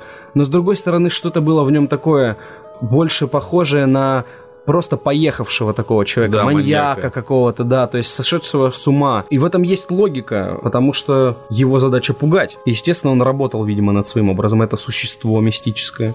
Да, да, да. Мне понравилось, что ничего не объяснили, откуда это взялось, почему это так вот действует, работает. Вот просто так и Ну, возможно, Это если прочтешь книгу, Прочту, чуть больше. Прочту, да. Потому что я не читал оно. Да, Я читал. герои получились Синий. вот соответствию их внешности и данных им ролей. Попадание, я считаю, отличное вообще. Каст актеров замечательный. От главных ролей до второстепенных. Но два момента, которые Омрачили впечатление. не, не омрачили, а просто не дали мне возможность э, дать ему наивысшую как бы оценку, да? М, То есть у тебя 9 из 10. Однозначно, да. Да, ну ладно. я просто не люблю вот эту градацию с оценками. Она, не ну, я считаю, она не передает никогда, нравится тебе фильм или нет. Так вот, что мне не очень понравилось, это то, как нам показывали столкновение героев с вот этим мистическим злом. Оно было как будто набор, э, знаешь, таких этих скетчей. То есть просто подряд показывают каждого ребенка, который сталкивается с этим клоном. Вот раз, два, три, четыре, пять. То есть не было вот этой тонкой связи, как будто а, мимолетом он с ним столкнулся этот. То есть надо было быстро показать, что каждый из них столкнулся, каждый из них испугался. Вот как бы не было такой э, знаешь, как часовой механизм. Все было вот ровно, э, ровного повествования не было, как будто обрывочное. Надо, то есть у них была задача, так, нам надо показать вот все их столкновения, потому что в книге же все показаны, все с этим столкнулись, и нам надо это показать. Вот давайте сейчас снимем и как этот, и как этот, и как вот тот, и его напугали, и покажем это. И уложимся в хронометраж, кстати, два часа. То есть они, я так понимаю, еще и старались это все впихнуть. Это первая часть, кстати, Да-да-да-да-да. что важно заметить. А потому что во второй части они вернутся уже через 27 лет, будучи взрослыми, и попытаются довершить начатое. Или убедятся, что с этим покончено. Ну, по книге вроде нифига не покончено. И, кстати... Я не знаю. Ладно, не буду рассказывать. Это с финалом связано, ну не суть. Кому надо смотреть этот фильм? Тем, кто любит Кинга и то, как он подает свои истории, ну, то есть все его вот эти приемы и ходы, если вам они нравятся, то однозначно стоит идти. Если у вас случай, как у меня, то есть вы, в принципе, не смотрите уже ужастики, редко смотрите триллеры, потому что, ну, я чувствую себя некомфортно, когда я смотрю такое кино, которое меня пугает. И там В этом и смысл напрягает. этого кино. Ну а зачем, если я не испытываю никаких Прилив положительных... адреналина. Ну, хорошо. а я- адреналин, потом эндорфин и, и все У такое. меня это не так работает. Мне просто неприятно и все. В общем, вам можно идти на этот фильм или смотреть, ну, по крайней мере, с кем-то. Одному не знаю. Ну, с кем-то отлично будет э, посмотреть его. Замечательный фильм. Знаешь, нас на тот момент, когда в зал уже почти никто не будет ходить. Но мы это говорим для тех, это мы с тобой хотели, запланировали, пошли, потому что мы еще трейлер увидели, когда полгода назад мы собирались. Это, собственно, призыв к тем, кто не собирался идти почему-то. Там боят, боится. Ну да, да, да. Те, Или кто не хотел, уже сходил. Да, конечно. Поэтому можете сходить. Рейтинг у него 18+, не знаю, стоит ли показывать его детям, они могут испугаться. Но, в принципе, история Не, детям не довольно, стоит. довольно такая юношеская, да, показывающая о дружбе. То есть мимолетом нам еще показывают взаимоотношения детей, Любовный треугольник. к примеру, и то, как относятся к этим изгоям классическим. В каждой школе они есть. Ой, это вообще классика любого американского фильма про школу. Ну, не только американского, но они просто любят да, эту тему обмусоливать. В общем, да, э, фильм многогранный, интересный, захватывающий, держит в напряжении. А вот остального я не буду говорить, потому что боюсь вам э, испортить впечатление каким-то сюжетным поворотом. Их не то, чтобы там прям они вау, и невозможно предсказать их, но тогда у вас не получится вот это впечатление, которое получил я. Я вообще не был знаком с первоисточником и условно знал, что там происходит. Конкретно с этим произведением Кинга я не знаком. И меня чуть смутили шуточки. А им не понравились, но, блин, когда 11-летние дети шутят про мамок там и совокупление с родственниками, это немножко странно. И про пенисы. Ну, типа 18 плюс. Come on, да, не, это фильм для сняты. взрослых, я согласен. Да, так да, действительно да. Шутят, наверное. Ну, не дети же. Ну, не дети, но шутки все-таки, наверное, так шутил в рассчитаны. 11 лет? Нет. И я не Я не знал таких шуток. Ну да. Если бы знал, шутил принято. бы. А получается, в. Америке уже в 80-х. Насколько мы отстаем от трендов-то, а? Да уж. Тебе передаю слово. Трави. Ну, ты высказал почти все мое мнение. Я согласен, особенно согласен по поводу атмосферы, по поводу визуальной составляющей. Прикольнуло, что были какие-то пасхалки в виде музыкальных композиций в фильме, это очень классно. И у меня было такое ощущение, что я посмотрел полнометражку странных событий, только не про странные события в их городке, а про соседний городок. И что у них там происходит в Это этот же момент. Мэн. Конечно. Вот, вот, понимаешь, как бы это все очень так похоже, схоже, очень классно. Это, эта тема вот в 80-х рулит. То есть вот в фильмах у нас идет Стражи Галактики. Ретро. Но- но- новый Тор. Ну, это, это, это снято сейчас с оглядкой на то, как снимали тогда, потому Да, что да, все да. же скучают. Вот, и сейчас э, выходит, ну, идет сериал, получается, второй сезон выходит, странных событий, странных дел. Вот, выходит фильм «Оно» по Кингу, как раз про те времена, получается, 80-е. Это очень классно, я считаю. Я, я скучал по этому. И вот я получил, чего хотел. И это сделано на таком качественном уровне, что я не пожалею посмотреть этот фильм еще много-много раз. Потому что я ужастики иногда пересматриваю. Вот. Ну, меня Причем- прикольнуло. Не за большие деньги он снял. А вот этого я не знаю. А я знаю, это у него средний довольно бюджет. Прям, можно сказать, такие... Ну, значит, они хорошо бабла срубят. Однозначно. Потому что вложили в него не очень много денег. Там ставка-то не то, чтобы прям вау была. Серьезно. У, у студии. Ну, спецэффекты были нормальные. Да. Не отвратные. Да-да-да, не отвратные. М- Меня, как более или менее ценителя ужасов, этот фильм приятно удивил. Я ожидал от него меньшего, честно говоря. Я не был знаком с сюжетом «Оно». Я думал, что это фильм про маньяка, каннибала. Но я знал, что он жрет детей и все такое. Вот. И тут на тебе что-то прям мистическое, какое-то непонятное иллюминаты, там все дела. Актерская игра, кстати, вот этого клоуна очень крипово, очень страшно на него Кстати смотреть. говоря, надо этот фильм в оригинале посмотреть. То есть... э, Озвучка а, оригинальная. посмотрим. Потому что у нас его озвучили, ну, как-то криповенько с точки зрения, я не знаю, как-то он говорил. Не то чтобы неестественно, странно говорил, немного смешно. То есть, А может так и, может это с оглядкой на оригинал было сделано. ну, не знаю, мне кажется, там в оригинале у него голос б- покриповее будет и более подходящий. Вообще не понимаю, как можно детей зазывать, когда ты говоришь вот так. Почему он завлекает воздушными шариками? Нет, когда они вот это типа там... Питер, А ты не оглянешься, когда кто-то скажет «Тёма». оглянусь и убегу нафиг. Так вот, они тупые, американцы. Американские дети тупые, на обложку.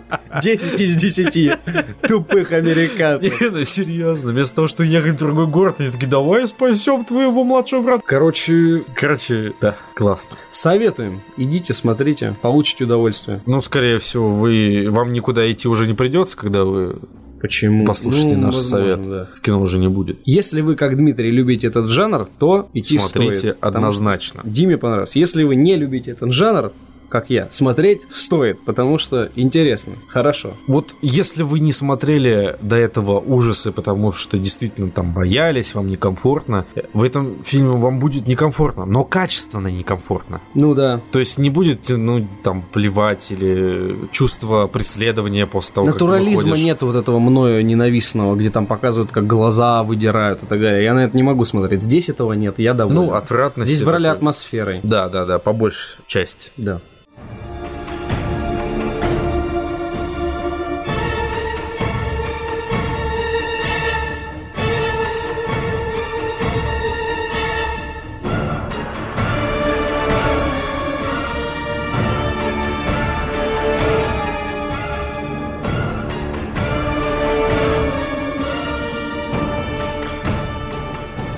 Что ж, и поэтому мы решили вспомнить другие удачные экранизации Кинга, о которых, возможно, кто-то не знал, но вам с ними стоит познакомиться. Хотя, я думаю, большинство из них вы таким или иным образом либо смотрели, либо о них хотя бы слышали. Начнем с лирического отступления. После ужасной аварии 1999 года Стивен Кинг заявил, что уходит из литературы, и с тех пор опубликовал лишь 15 романов, одну документальную книгу, 13 рассказов, 3 серии комиксов и стал сценаристом более 100 фильмов и короткометражек, 3 сериалов и 5 мини-сериалов. Хорошо так ушел. А что было бы, если бы он не ушел из литературы? Мне кажется, была бы стагнация, он перестал писать. Э, В Америке Кинг считается аналогом Донцовой, но благо он штампует книги, которые хочется перечитывать, и фильмы, которые хочется пересматривать. Поэтому мы решили напомнить вам о лучших экранизациях Кинга. Ну, «Побег из Шоушенка», мне кажется, не смотрел только Ленивый. совсем уж просто абсолютно человек, которому Далёкий. ничего в жизни не интересно. Да нет, дело даже не в этом, потому что фильм довольно-таки ска- старый. Если вы не увлекаетесь просмотром фильмов на досуге, то вы могли бы и не слышать об этом фильме. Но вам стоит зайти Невозможно в кинопоиск услышать. топ, и он Ну будет да. как бы там, какой он там, первый, второй, я не помню. Ну, в общем, это считается, да, самой известной и успешной экранизацией Кинга. Да. рассказывающая о истории Энди Дюфрейна, незаслуженно обвиненного в смерти своей жены. И вместо того, чтобы опускать руки и мириться с жестокостью и беззаконием, на первый взгляд мягкотельный тюфяк придумывает воплощать в жизнь дерзкий план побега. То есть это в первую очередь человек- э, фильм о том, что человек, э, не сдаваясь, может совершить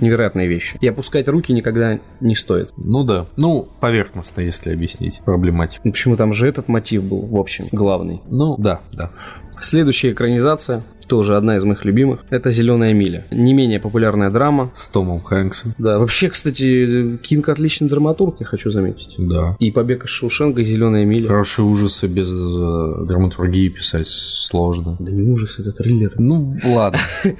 Э, О буднях отделения американской тюрьмы, в котором отбывает свои последние дни заключенный смертник. В фильме много религиозных отсылок. Главный герой невинный Джон Кофи, то есть э, GQ инициалы, который ищет во всех только хорошее, способен исцелять больных и прощать самых отъявленных гадов. В итоге умирает за чужие грехи. Фильм получил 9 разнокалиберных номинаций, 3 статуэтки Сатурн. Что ж, перейдем к следующему. Следующая экранизация, она... Не все согласятся с тем, что она лучшая, потому что Ну, она лучше. отходила... пере- Ну, хорошо, Последняя. Качественно, да. Потому что она отходила условно от оригинала и позволяла себе отступления некоторые, да. Ну, ее снимал Кубрик, который считается Своеобразным сильным режиссером. режиссером великим, да. И идея романа о писателе Джеки Торренсе, который сходит с ума в стенах отеля Оверлук, пришла Кингу во время семейного отпуска в живописном горном отеле Стэнли. Пожалуй, только Стивен мог вдохновиться массивными дверями, кроваво-красными коврами и живой изгородью и создать один из самых культовых фильмов. Не без помощи Кубрик. Сцены использует каждый третий режиссер и узнает каждый второй зритель. То есть Джонни Here is Johnny! и... Джек Николсон сыграл. Да, он отличный. Мне он Да. еще нравится очень в «Пролетая над гнездом кукушки». В чем-то даже у них похоже, мне кажется, на ранней стадии вот герой Джека Николсона. Ну, на ранней, да, Да, возможно. да. Сияние как раз таки читал. Мгм. Ты говорил, да, мне да, рассказывал. да. Вот э, книгу стоит прочитать, она очень классная. И, наверное, из всех произведений именно ужасов самая атмосферная. Из всех или у Кинга? Ну, из большинства все я не читал. Я читал многие. Ну, кроме оно, например. Оно я не читал. Вот, возможно, оно тоже атмосферное. Вот, но я многие прочитал, и оно, ну, вот в топе. По атмосферности, по саспенсу. Оно в смысле сияние. Да. сказал, и оно в топе. Но оно я не читал. Ну, Но оно в топе. А, оно... Я понял тебя, Оно, конечно. типа, там, в оригинале не оно, как переводится, а как вещь. Типа, Тень. это. Да, да. Как вот это. То. То. А, Мизери. Фильм о неадекватной фанатке писателя дамских романов, который принес Кэти Бейтс Оскара, героине главной фильма, Золотой глобус и мировую известность. В фильме практически нет жутких моментов и скримов. Эпизод ломания ног не показали зрителю, а истеричные припадки героини происходят в полнейшей тишине. Действие большей части картины происходит в стенах комнаты, но несмотря на домашнюю обстановку, картина пропитана окутывающим страхом. У меня коллега на работе, она и смотрела фильм и читала, говорит, вообще просто бомба. Ну и много кто знаком плотно с произведением Кинга отмечает, что одно из лучших. Следующая экранизация это Долорес э, Клейборн. Еще одна экранизация Кинга с участием Кэти. В сюжет Долорес э, нет мистики, ни хоррора. Это классическая американская драма, в которой гигантский писательский потенциал Кинга раскрывается во всей красе. Историю пожилой домработницы, обвиненной в убийстве своей хозяйки, превратили в минорный триллер с толпой скелетов в шкафу, который и по сей день интересно смотреть. Ты не знаком этим? Вообще нет. Ну, тоже говорят, что отлично. Надо глянуть. 14.08. Это я смотрел. И я смотрел. Экранизация вообще тебя ничем не пугает. А мне вот этим и понравилось. Я один смог посмотреть и даже Не кирпичей не наложить. Не, ну я так, знаешь, мрачно. Я такой, о. А больше интересно. Вот про то, что да, происходит. И концовка открытая, отличная. То есть непонятно, выбрался он оттуда из номера, не выбрался. Одна из самых прибыльных и узнаваемых картин по произведению Кинга рассказывает о писателе э, Майке Энслине, сочиняющего свои романы, находясь в самых страшных отелях Америки. 14.08 одна из немногих экранизаций, которые нравятся Кингу. Мне нравятся там очень актеры. Кьюсак и Джексон, Сэмюэль. Джексон. Оба. Они потом еще в другом фильме в пара играют, но здесь они прям мне очень понравились. Э, спорная экранизация. Какая? В смысле, мгла. Ну вот, рассказывай о ней и почему она спорная. Речь идет именно о фильме, не о новом сериале. Ну да, Сюжет. Маленький городок накрывается густым туманом, отрезая людей от внешнего мира. То есть люди даже выбраться никак не могут, потому что дорогу не видят. Там как-то об- обзор метр-два, не больше. Группе человек, оказавшихся в этот момент в супермаркете, приходится вступить в неравный бой с обитающими в тумане чудовищами. Но это только часть сюжета из книги. Все тот же Драбонт мечтал экранизировать «Кинговский туман» аж с 80-го года, когда он впервые прочитал его. И когда Фрэнк наконец дорвался до экранизации, он заявил, что хочет снять абсолютно другое кино, отличающееся от того, чем он занимался. И именно он придумал ту самую душераздирающую концовку, которую одобрил сам Кинг, и которая отличается от сериала. О, отличается от Оригинала. Мгм. и, видимо, будет отличаться от сериала, потому что тот более приближен к канону. А, Что я могу сказать? Нет, фильм неплохой. Да, он отличается от оригинала. Я видел обзоры, множество обзоров. Потому что я еще посмотрел там несколько серий из нового сериала, который, кстати, неплох, относительно неплох. Вот. Ну, посмотреть можно, но это не лучшая экранизация. Это Про одна из, по сравнению с тем, что, что еще снимали. Я тебе ж помню, скидал сегодня весь список. Ну, Там просто Лангольеры были неплохие. огромное количество. Я сейчас не про них. Я про все, что снимали по Ну нему. ладно, я понял. Там же ворох. На несколько стопок DVD двухсторонних. Есть еще одна экранизация в виде сериала «Разведение под куполом». Немного о сюжете. Ничем не примечательный городок, провинция. В один момент оказывается отрезанным от внешнего мира огромным прозрачным куполом. Нижневартов. Немного схожие сюжеты с туманом, во многом. Ну ладно, я не буду спойлерить. Есть. Через который не проходит даже звук и радиосигналы. Вообще ничего, даже радиация, кстати говоря. И в 79 году Стивен начал писать роман «Каннибалы», изначально под названием «Под куполом», про людей, которые как в ловушке находятся в жилом здании, которые в итоге пришлось бы друг друга съесть. Несмотря на то, что сам автор считал книгу неинтересной, затянутой, а канал Showtime идею сериала провальной благодаря Нине Теслер, директору канала CBS. Сериал получил одобрение и бюджет на 13 серий. А потом, два сезона, сколько там сейчас? Ну, второй говорили, вообще не надо было снимать. Ну, я первый до конца не досмотрел. Изначально интересный, потому что ты совершенно не понимаешь, что там происходит. Потом, допустим, прошла неделя, ее не показали в сериале, Мгм. и ты уже разочаровываешься в тех событиях, которые там происходят. И это меня толкнуло от дальнейшего просмотра. Я просто не люблю бросать, обычно досмотрю. Мертвая зона. Не смотрел. Кстати, есть современная экранизация, но здесь речь идет о первой, то есть какого-то там прям бородатого года. В своих мемуарах «Как написать книгу» Кинг пишет «Я очень горжусь этой книгой» ну, по поводу «Мертвая зона». Она повествует о серьезных вещах, политической структуре и настроении Америки. О чем был фильм? История человека, который после аварии и комы обнаруживает в себе уникальные психофизические способности. Фильм заслужил награды «Сатурн» в номинации «Лучший фильм ужасов». Роман «Мертвая зона» вылился в конечном итоге э, в номинацию «Сатурн» за лучший фильм ужасом и в еще одну экранизацию и сериал. Соответственно, книга мне очень понравилась. Это вообще первый роман, который был издан на территории Союза из всех произведений Кинга. И он действительно очень круто показывает вот ту эпоху, когда выборы президента идут. Как раз таки вроде после события во Вьетнаме. И вот хорошо показана эпоха и настроение и при- э, Америки. Получается, 70-е. Да, конец э, 70-х, начало 80-х. 80-е, 70-е. Да, э, книгу, э, роман было очень интересно читать, он такой толстенький, но дико интересный, Э, такой по-хорошему мистический, то есть я бы не назвал все-таки это ужасами. И как бы выдержано все действительно в, в стиле Кинга, то есть мрачновато, Мистический. э, мистически, жестоко порой. То есть произведение настолько же драматургическое, насколько и мистического такого характера. И шикарно показана эпоха. Если интересно, то замечательно будет узнать. Кэрри. Кстати, тоже была еще новая экранизация, и даже Была. фильм, фильм с Хлоей Морец, как-то назывался он. Да, он назывался не Кэрри. Телекинез. Телеки- Да, что-то такое. Что-то такое, да, там, телекинез, в принципе, про тоже было. Итак, первый роман Кинга и первая его экранизация. И сразу же прорыв. В главных ролях в историю про забытую религиозную девочку-подростка со сверхспособностями зрители увидели э, Сиси Спайсок и совсем еще молодого Джона Траволту. Позднее автор с благодарностью отзывался о том, как Траволта воссоздал своего неоднозначного персонажа на экране. По мнению писателя, это во многом сопутствовало успеху фильма. «Кошачий глаз». Я вот, допустим, не слышал об этой экранизации. Э, Картина объединяет в себе три новеллы, главным связующим звеном которых является бездомный кот, выступающий как свидетель происходящих событий и принимающий в них непосредственное участие. Поскольку новеллы основаны на коротких рассказах, пересказывать их бессмысленно и чревато спойлерами. Отметим лишь, что рассказ «Корпорация бросайте курить» один из лучших у Кинга в принципе. Лангарьеры. Ей! Подожди, это, это не то. Это мини-сериал. Так он и был мини-сериал. Есть еще фильм. Да Есть нет еще же. говененький фильм. Ну, возможно. Малобюджетная постановка, однако одна из самых точных экранизаций Кинга. Во время полета над Северным Сиянием самолет попадает в необычный пространственно-временной портал, и на борту остаются только несколько пассажиров, которые спали в полете. Лента снята по мотивам рассказа Лангольеры и сборника «Четыре после полуночи». Благодаря тому же сборнику позже мы увидим «Тайное окно с Депом», которое, к сожалению, Кинг не возлюбил. Я это очень печально. Хороший Мне оно фильм? понравилось. Да. Я не посмотрел Я, пока. я люблю Деппа, и оно такое приятно-мистическое. Мгм.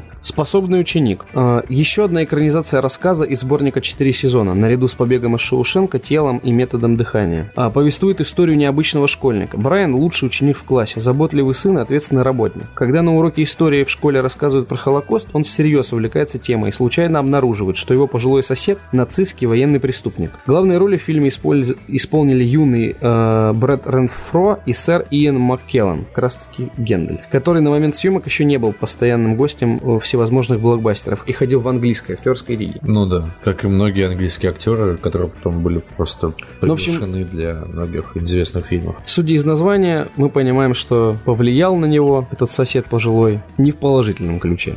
Оно, но не то оно, которое сейчас оно, а вот то оно, которое 27 лет назад, кстати. Ровно 27 лет назад фильм. Ну так уже ходили слухи. По-настоящему страшная книга и по-настоящему страшный фильм. В двухчасовой телеэкранизации одноименного романа Кинга клоун Пеннивайз олицетворяет собой детские страхи главных героев, совершает чудовищное убийство. Сплочившись, ребята справляются с злым монстром, но много лет спустя события начинают повторяться. У героя Тима Карри, клоуна-убийцы, есть реальный прототип, серийный маньяк Джон Уэйн Гайси, завлекавший своих жертв на детский праздник в образе клоуна Пога. Вот так вот. А Я об этом слышал. был прототип. Я об этом слышал.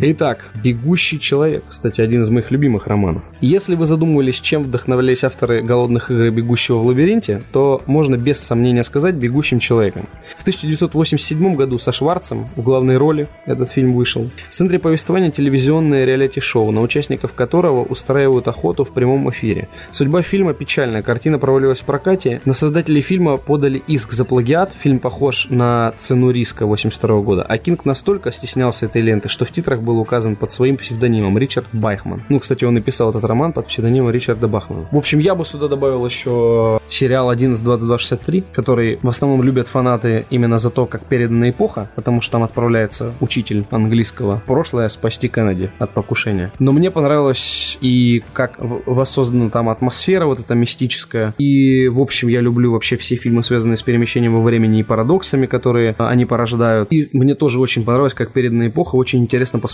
как выглядела Америка вот в те времена. Да, я с тобой согласен. Там смело показаны конфликты Кинг с чернокожими. Да, он, он Кинг кстати, умеет передавать многие эпохи, кстати говоря. не боится показать так, как это в принципе было. Ну, возможно, возможно, не прям достоверно, досконально, но Ну, он остро это основные моменты. довольно. Не так, как любят американцы думать о себе. Ну да, да, да. Он показывает все-таки больше, как оно есть. Как оно было. Да. Ну и есть у него в современных произведениях тоже и расизм встречается, и все что угодно. Не он призывает к нему, в смысле он его обличает.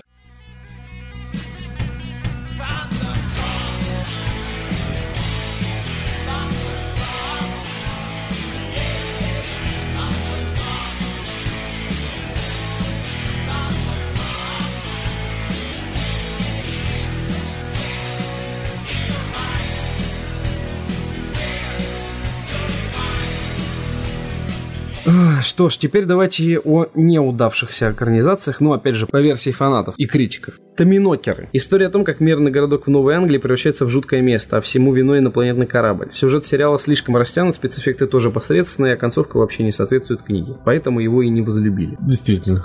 «Сияние», но не то «Сияние», которое то, а 97 года. Не секрет, что Кингу не понравился фильм «Сияние» Кубрика, поэтому в 97 году он вместе с режиссером Миком Гаррисоном снял трехсерийный фильм ужасов. Трехсерийный, Карл. Сюжет сериала имеет мало отна- отклонений от романа, но зрители стараний не оценили. Серии невыносимо скучные, нет накала и ужаса. Да и целый час на обзор отеля это слишком. Ну да. Худеющий. Кстати, тоже коллега на работе говорила, что книга очень классная. Идея книги пришла писателю во время планового ежегодного осмотра у врача, когда тот посоветовал ему похудеть. В 1996 году роман о проклятом адвокате с лишним весом экранизировал Том Холланд. И это худший фильм в его карьере. Картина несколько отличается от книги, да и сильно растянут сюжет. Там как бы адвокат сбивает цыганку и начинает худеть. Ага. Вроде а, не а- страшно. А, я думал, в годовалого ребенка превращается. Нет, это у нас фильм «Напарник», тоже по Кингу, Да, наверное. видимо. Давилка. Именно давилка. Давилка. В 1994 году Тоуп Хупер снял фильм о гигантской гладильной машине, давящей работников прачечной. Ему удалось превратить короткий рассказ в 106 минут кинопленки, но с помощью воды и личных деталей. Поэтому его не возлюбили. Это из серии про машины-убийцы там. Машины-убийцы. Ну, у него, кстати, было, да. Даже вроде несколько. Там и про Кадиллак, и про вообще, Да, в принципе, да, когда да, все да, машины убивали. У, страшный был фильм. Ночной полет. По сюжету неизвестный пилот, похожий на Дракулу, уничтожает всех, кто попадается ему на пути, а репортер решает узнать, кто же этот убийца. Рассказ экранизировал Марк Павия, но фильм не стал кассовым. Возможно, потому что концовка кажется смазанной из-за затянувшейся сцены с, га- э, сцены с галлюцинациями героя. Счастливый брак. История серийного убийцы Денниса Райдера, вдохновившего Кинга на написание повести «Счастливый брак». Супруги живут душа в душу 25 лет, и их дети выросли. У них приличная работа, хороший дом, машины, но Дарси узнает ужасный секрет своего мужа, который ставит под угрозу ее собственную жизнь. Фильм Питера Эскина близок к оригиналу, но все-таки напоминает банальную игру в кошки-мышки. Ну, то есть она узнает, что он серийный убийца. Да. Ночная смена. История рабочих, которые спустились в подвал заброшенной ткацкой фабрики, чтобы очистить его от царствия крыс. Фильм о крысах-мутантах довольно интересная идея. Так вот, в картине вместо крыс показана гигантская летучая мышь, да и бюджет явно не позволил сделать более впечатляющего монстра. Сюжет получился каким-то посредственным, а финал предсказуемым. Фильм, который мне очень нравится и попал в этот топ, я считаю, незаслуженно, это максимальное ускорение. Но это не форсажик, как вы могли подумать. А максимальное ускорение. Да, там нету Доминика Торетто. А вот если бы он был, может быть, там было не все так печально. Итак, фильм э, снимал сам Кинг по мотивам его же произведения «Грузовики». Саундтрек э, к фильму исполнила любимая группа Кинга ACDC. Э, В одном из интервью писатель признался, что хотел снять мусорное кино для придурковатых зрителей. По мнению критиков, ему это удалось. Фильм был номинирован на две премии «Золотая малина» за худшего режиссера и худшую мужскую роль. Мне, кстати, очень в детстве нравилось. Там как бы типа пролетает комета, и все машины оживают и начинают убивать людей. Все машины вообще, любая техника. Странные фильмы тебе нравились в детстве. ну, для меня это было странно и пугающе. То есть они на заправке заперты, и там машины такие катаются вокруг, такие... И начинают их давить, когда кто-то выходит, там у него сдают нервы, он вбегает. Тачки в кино. Ну, такие тачки 18+. Да-да-да. Газонокосильщик. Вот реально Донцова какая. Почему многие считают, что это очень крутой фильм? А, произведение. И фильм, кстати. Там же про, э, про виртуальную реальность. Глуповатый газонокосильщик попадает в руки ученого, который начинает ставить над ним опыты. Парень с помощью виртуальной реальности превращается в кибердьявола и решает захватить мир. В кибердемона. И тут. Дум такой. Туда-да-да-да-да-да. Кибердьявола. New Line Cinema приобрела права на экранизацию рассказа Кинга «Газонокосильщик», но сюжет совсем не связан с рассказом, поэтому писателю удалось добиться, чтобы его имя убрали из титров. Даже Пирс Броснан в роли ученого не смог спасти картину от провала. Это до Бонда или после? Мне кажется, во время. Ага. Делал перерывы на газонокосильщиков. Дети кукурузы. Незаслуженно. Попал в этот топ, да. Нормальный фильм. Ну, да, конечно. Если Ну- бы название было не «Дети кукурузы», Да почему? это отвратительно. Дети кукурузы. Дети кукурузы. Тут речь не о детях, понимаешь? Да. О последователях языческого культа. Бога плодородия. 12-летний проповедник Исаак призывает детей убивать взрослых, чтобы их кровью напитать жаждущие поля кукурузы. Режиссер-дебютант э, Фриц Кирш слишком буквально и примитивно трактовал это произведение, а повторяющиеся сцены погони детей за семейной парой изрядно надоедают. Это, это тот фильм, где там все были блондины с горящими глазами дети и убивали всех. Ну это, же другой. страшно. Ну такое, да. кстати. Они не все там блондины были. Ну то другое, значит, как. Ну представь. Да я знаю, про что там. Нет, ну просто. Мне Какая-то батя, меня батя американская... пугал в детстве, он такой, посмотри, дети кукурузы, я такой, не буду, посмотри. Посмотри, дети кукурузы. Такой такой бундюль представляешь. Что-нибудь типа этого. Так вот, американская глубинка, языческий культ. Причем дети убивают людей, взрослых.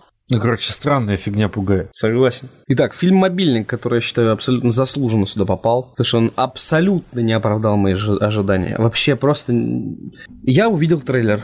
Там, в общем, типа, всем звонят одновременно на телефон. Вот кто говорил в момент импульса по телефону, они превращаются в зомбарей. Ага.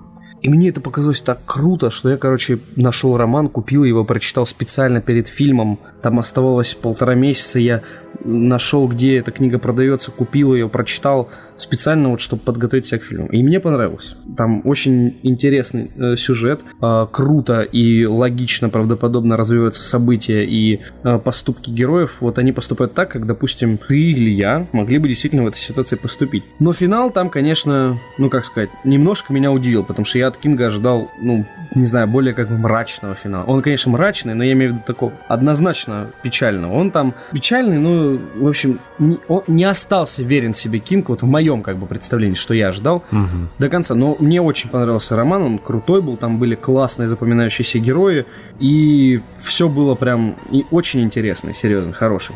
А вот фильм наоборот. То есть там снимался Джон Кьюсак, Сэмюэл Л. Джексон, вот, которые мне продали тоже этот фильм после 14.08. Мне их тандем понравился, и я хотел Да, посмотреть да, да. в фильме. Э, Я очень надеялся на них. А у них персонажи получились не такие проработанные, как в книге. Хотя, казалось бы, возьмите просто и обыграйте уже созданный образ. Она была актриса замечательная, которая Алису играла. Или как... Или не, не Алису, я забыл. Ну, вроде да. Мне понравилась актриса в фильме «Мобильник» в смысле. А, я понял. а все остальное понял. мне не особо, потому что спецэффекты там были дешевые, а повествование было скомканное, много крутых моментов, вот прям реально классных, которые были в книге.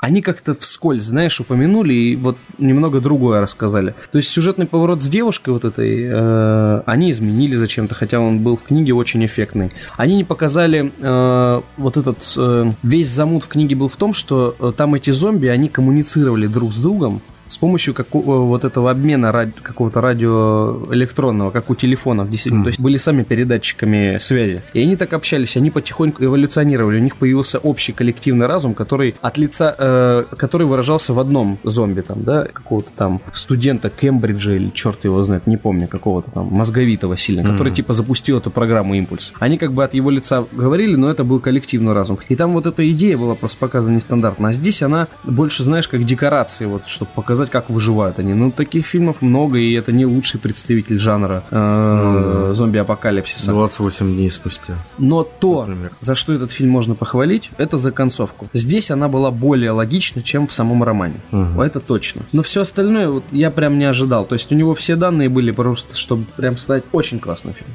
Я носился, искал, где посмотреть его. Его всего лишь 4 кинотеатра или 5 показывали в Москве и только вечером. И вот так вот не оправдало до ожидания. Да, Вот это было печально. обидно. Я понимаю, почему вот предыдущие фильмы, да, которые мы смотрели, их так разочаровали э, фанатов эти фильмы, потому что, ну, я тоже с этим столкнулся. Участь Салема. Фильм стал повторной экранизацией одноименного романа Кинга. Трехчасовой фильм едва ли может удержать внимание зрителей, да и актерская игра подкачала. К примеру, Рутгер Хауэр, неплохой актер, сыгравший Курта Берлоу, одного из героев романа, даже не стал учить свои монологи, а просто их прочитал. Нормально так. Итак, лонгольеры. Они здесь на третьем месте в этом топе. То есть прям вот на донышке практически трошака. Я понимаю, что ты хотел сказать, что для своего времени это было круто. Да еще раз вот на этот скриншот посмотри из фильма. Что это за глисты? Летающие космические черви, что тебе не нравится в этом Окей, фильме? мини-сериал о самолете, попавшем в дыру во времени. Пассажиры оказываются в ином мире, переживая невероятные приключения. Том Холланд не смог создать атмосферу ужасов, оживить тех самых внутренних монстров каждого. Нудная и бездарная интерпретация. Это критики так говорят. Ты можешь с ними не согласиться. Пустые высказывания некомпетентных Выстрел в людей. пустоту. Да. То есть ты считаешь, что это хороший фильм? Я смотрел его один раз в детстве, и я не хочу портить свои А, воспоминания. ну у тебя так же, как э, с э, максимальное ускорение. Я смотрел его один Да, раз в детстве, да, и да. Замечательный тогда фильм. все, договорились. Под куполом. Он попал в топы худших, кстати. Худших? Да, сериал Брайана Вона по мотивам Ну- одноименного романа «Короля ужасов». Если сравнивать с оригиналом, многие фанаты кричат такие, типа, не канон! Ну да. Но я не знаком с оригиналом, я ничего не могу сказать. История жителей городка Честер-Милл в штате Мэн, который оказывается отрезанным от остального мира таинственным куполом. Сериал растянули на три сезона. Вот, наверное, почему худший. Мгм. Но несовпадение с первоисточником и глупые промахи сценаристов, вот то, про что ты говорил, становится заметно уже в первых сериях. Вот прям как ты высказался, когда мы упоминали об этом сериале только в ключе, в ключе лучших. Я человек терпеливый, но меня этот сериал удержал не более чем на один сезон. Так ты сказал, ты даже бросил на первом Да, я говорю, бросил. Знаешь, что мы забыли? Темную башню отсюда. вписать. В этот топ. Кстати говоря. Потому что отличный фильм, но настолько сдулся, прям обидно к концу. Мгм. Ну, мы уже Что обсуждали. я думаю, он попадет сюда. А уж вот я все жду, где фанаты с с 80 пуканами. А они уже давно... Они давно уже отпуканили, да, Они еще когда... чернокожего актера увидели, такие все. Да хорошо он сыграл. Это была Или был последняя отличный актер. Да какая последняя? Последняя, когда они Ну это же кино. фанаты, они такие, не канон! Ну ладно. И в этом топе почему-то самым худшим считает «Ловец снов». Над сценарием картины работал обладатель премии «Оскар» Уильям Голдман, и режиссером стал небезызвестный Лоурен Кэсден. Актерский состав также впечатляет Морган Фриман, Томас Джейн, Джемили Льюис, Тимоти Олифант, не наш Тимоти, Олифант, том Сейзмар и Джеймсон Ли. Кстати, этот роман Кинг написал во время реабилитации, после того, как его сбил автомобиль, как раз таки, после чего он решил завязать с карьерой. А, может, поэтому сюжет получился таким сумасшедшим, будто его придумывали в лихорадке. Но сам фильм получился очень посредственным. А, Кэсдаун еще, Кэсдауну еще предстоит освоить жанр фантастических ужасов. И это мы, господа, обсудили не все экранизации Кинга. Далеко не все. Их вот, наверное, умножить на 2, я думаю, смело можно. 15 лучших, худших и где-то 60, так оно будет близко к правде уже. Потому что мы, мы обсуждали худшие, все равно, которые хоть что-то из себя представляют. Потому что есть совсем уж прям картонные какие-то вещи, которые снимались непонятно как, зачем и для чего. Ламгадьеры. Нормально. Нормально, да. Есть даже фильм с другим названием про сюжет лаганьеров. Его, его, наверное, сняли долларов на 300. Жалко, что эти подземелья Парижа это не покинули. Катакомбы. Катакомбы, извините, пожалуйста. Катакомбы Ты Парижа. даже не смотрел. Подземелье Кремля, вот, что тоже могло быть. Не Ты даже смотрел. не смотрел. Ну, ты ржешь с этого. Потому что это, это катакомбы Парижа. Нет, ну смотри, Я во-первых... смотрел только отрывки. Это про крыс? Где крыс было огромное количество, они всех жрали? Нет, А. это про попа. Это про ад. Ну, вообще-то да. Вот что я ржу. Я путаю с фильмом, где эти крысы захватили город, я не ты так угораешь, я с тебя угораю. Типа, смешно, что это катакомбы. Нет, я честно... Ты представляешь себе бомжей? Я? Да, я представляю себе крыс, которые жрут людей. Я вот такой фильм видел. Не, нет. Ты А, думал, что он в Катакомбы Парижа – это кладбище. Там хранили людей по- во время чумы. И, соответственно, там, типа, мистика, все дела, и в итоге там врата в ад, и полная ахинея творится. Нет, фильм, конечно, посредственный, и он французский. Так что... Что неудивительно, ведь это катакомбы Парижа. Не катакомбы Перми там, я не знаю. Почему? Или Омска. Форсаж да Винчи ты не смотрел? От Невского. Смотрел, я тебе даже обзор показываю. Обзор. Вот это я понимаю. Гениальный фильм. Да. Так вот, «Чужие на районе» еще неплохой. Это про инопланетян. Тоже смотрел. У меня на DVD это было. Я смотрел только кусками тоже. Чужие на районе. В общем, господа, смотрите хорошие экранизации, читайте Кинга, идите на оно и знайте, что вас унесет. Вас унесет. Вас унесет. До свидания. Всего хорошего.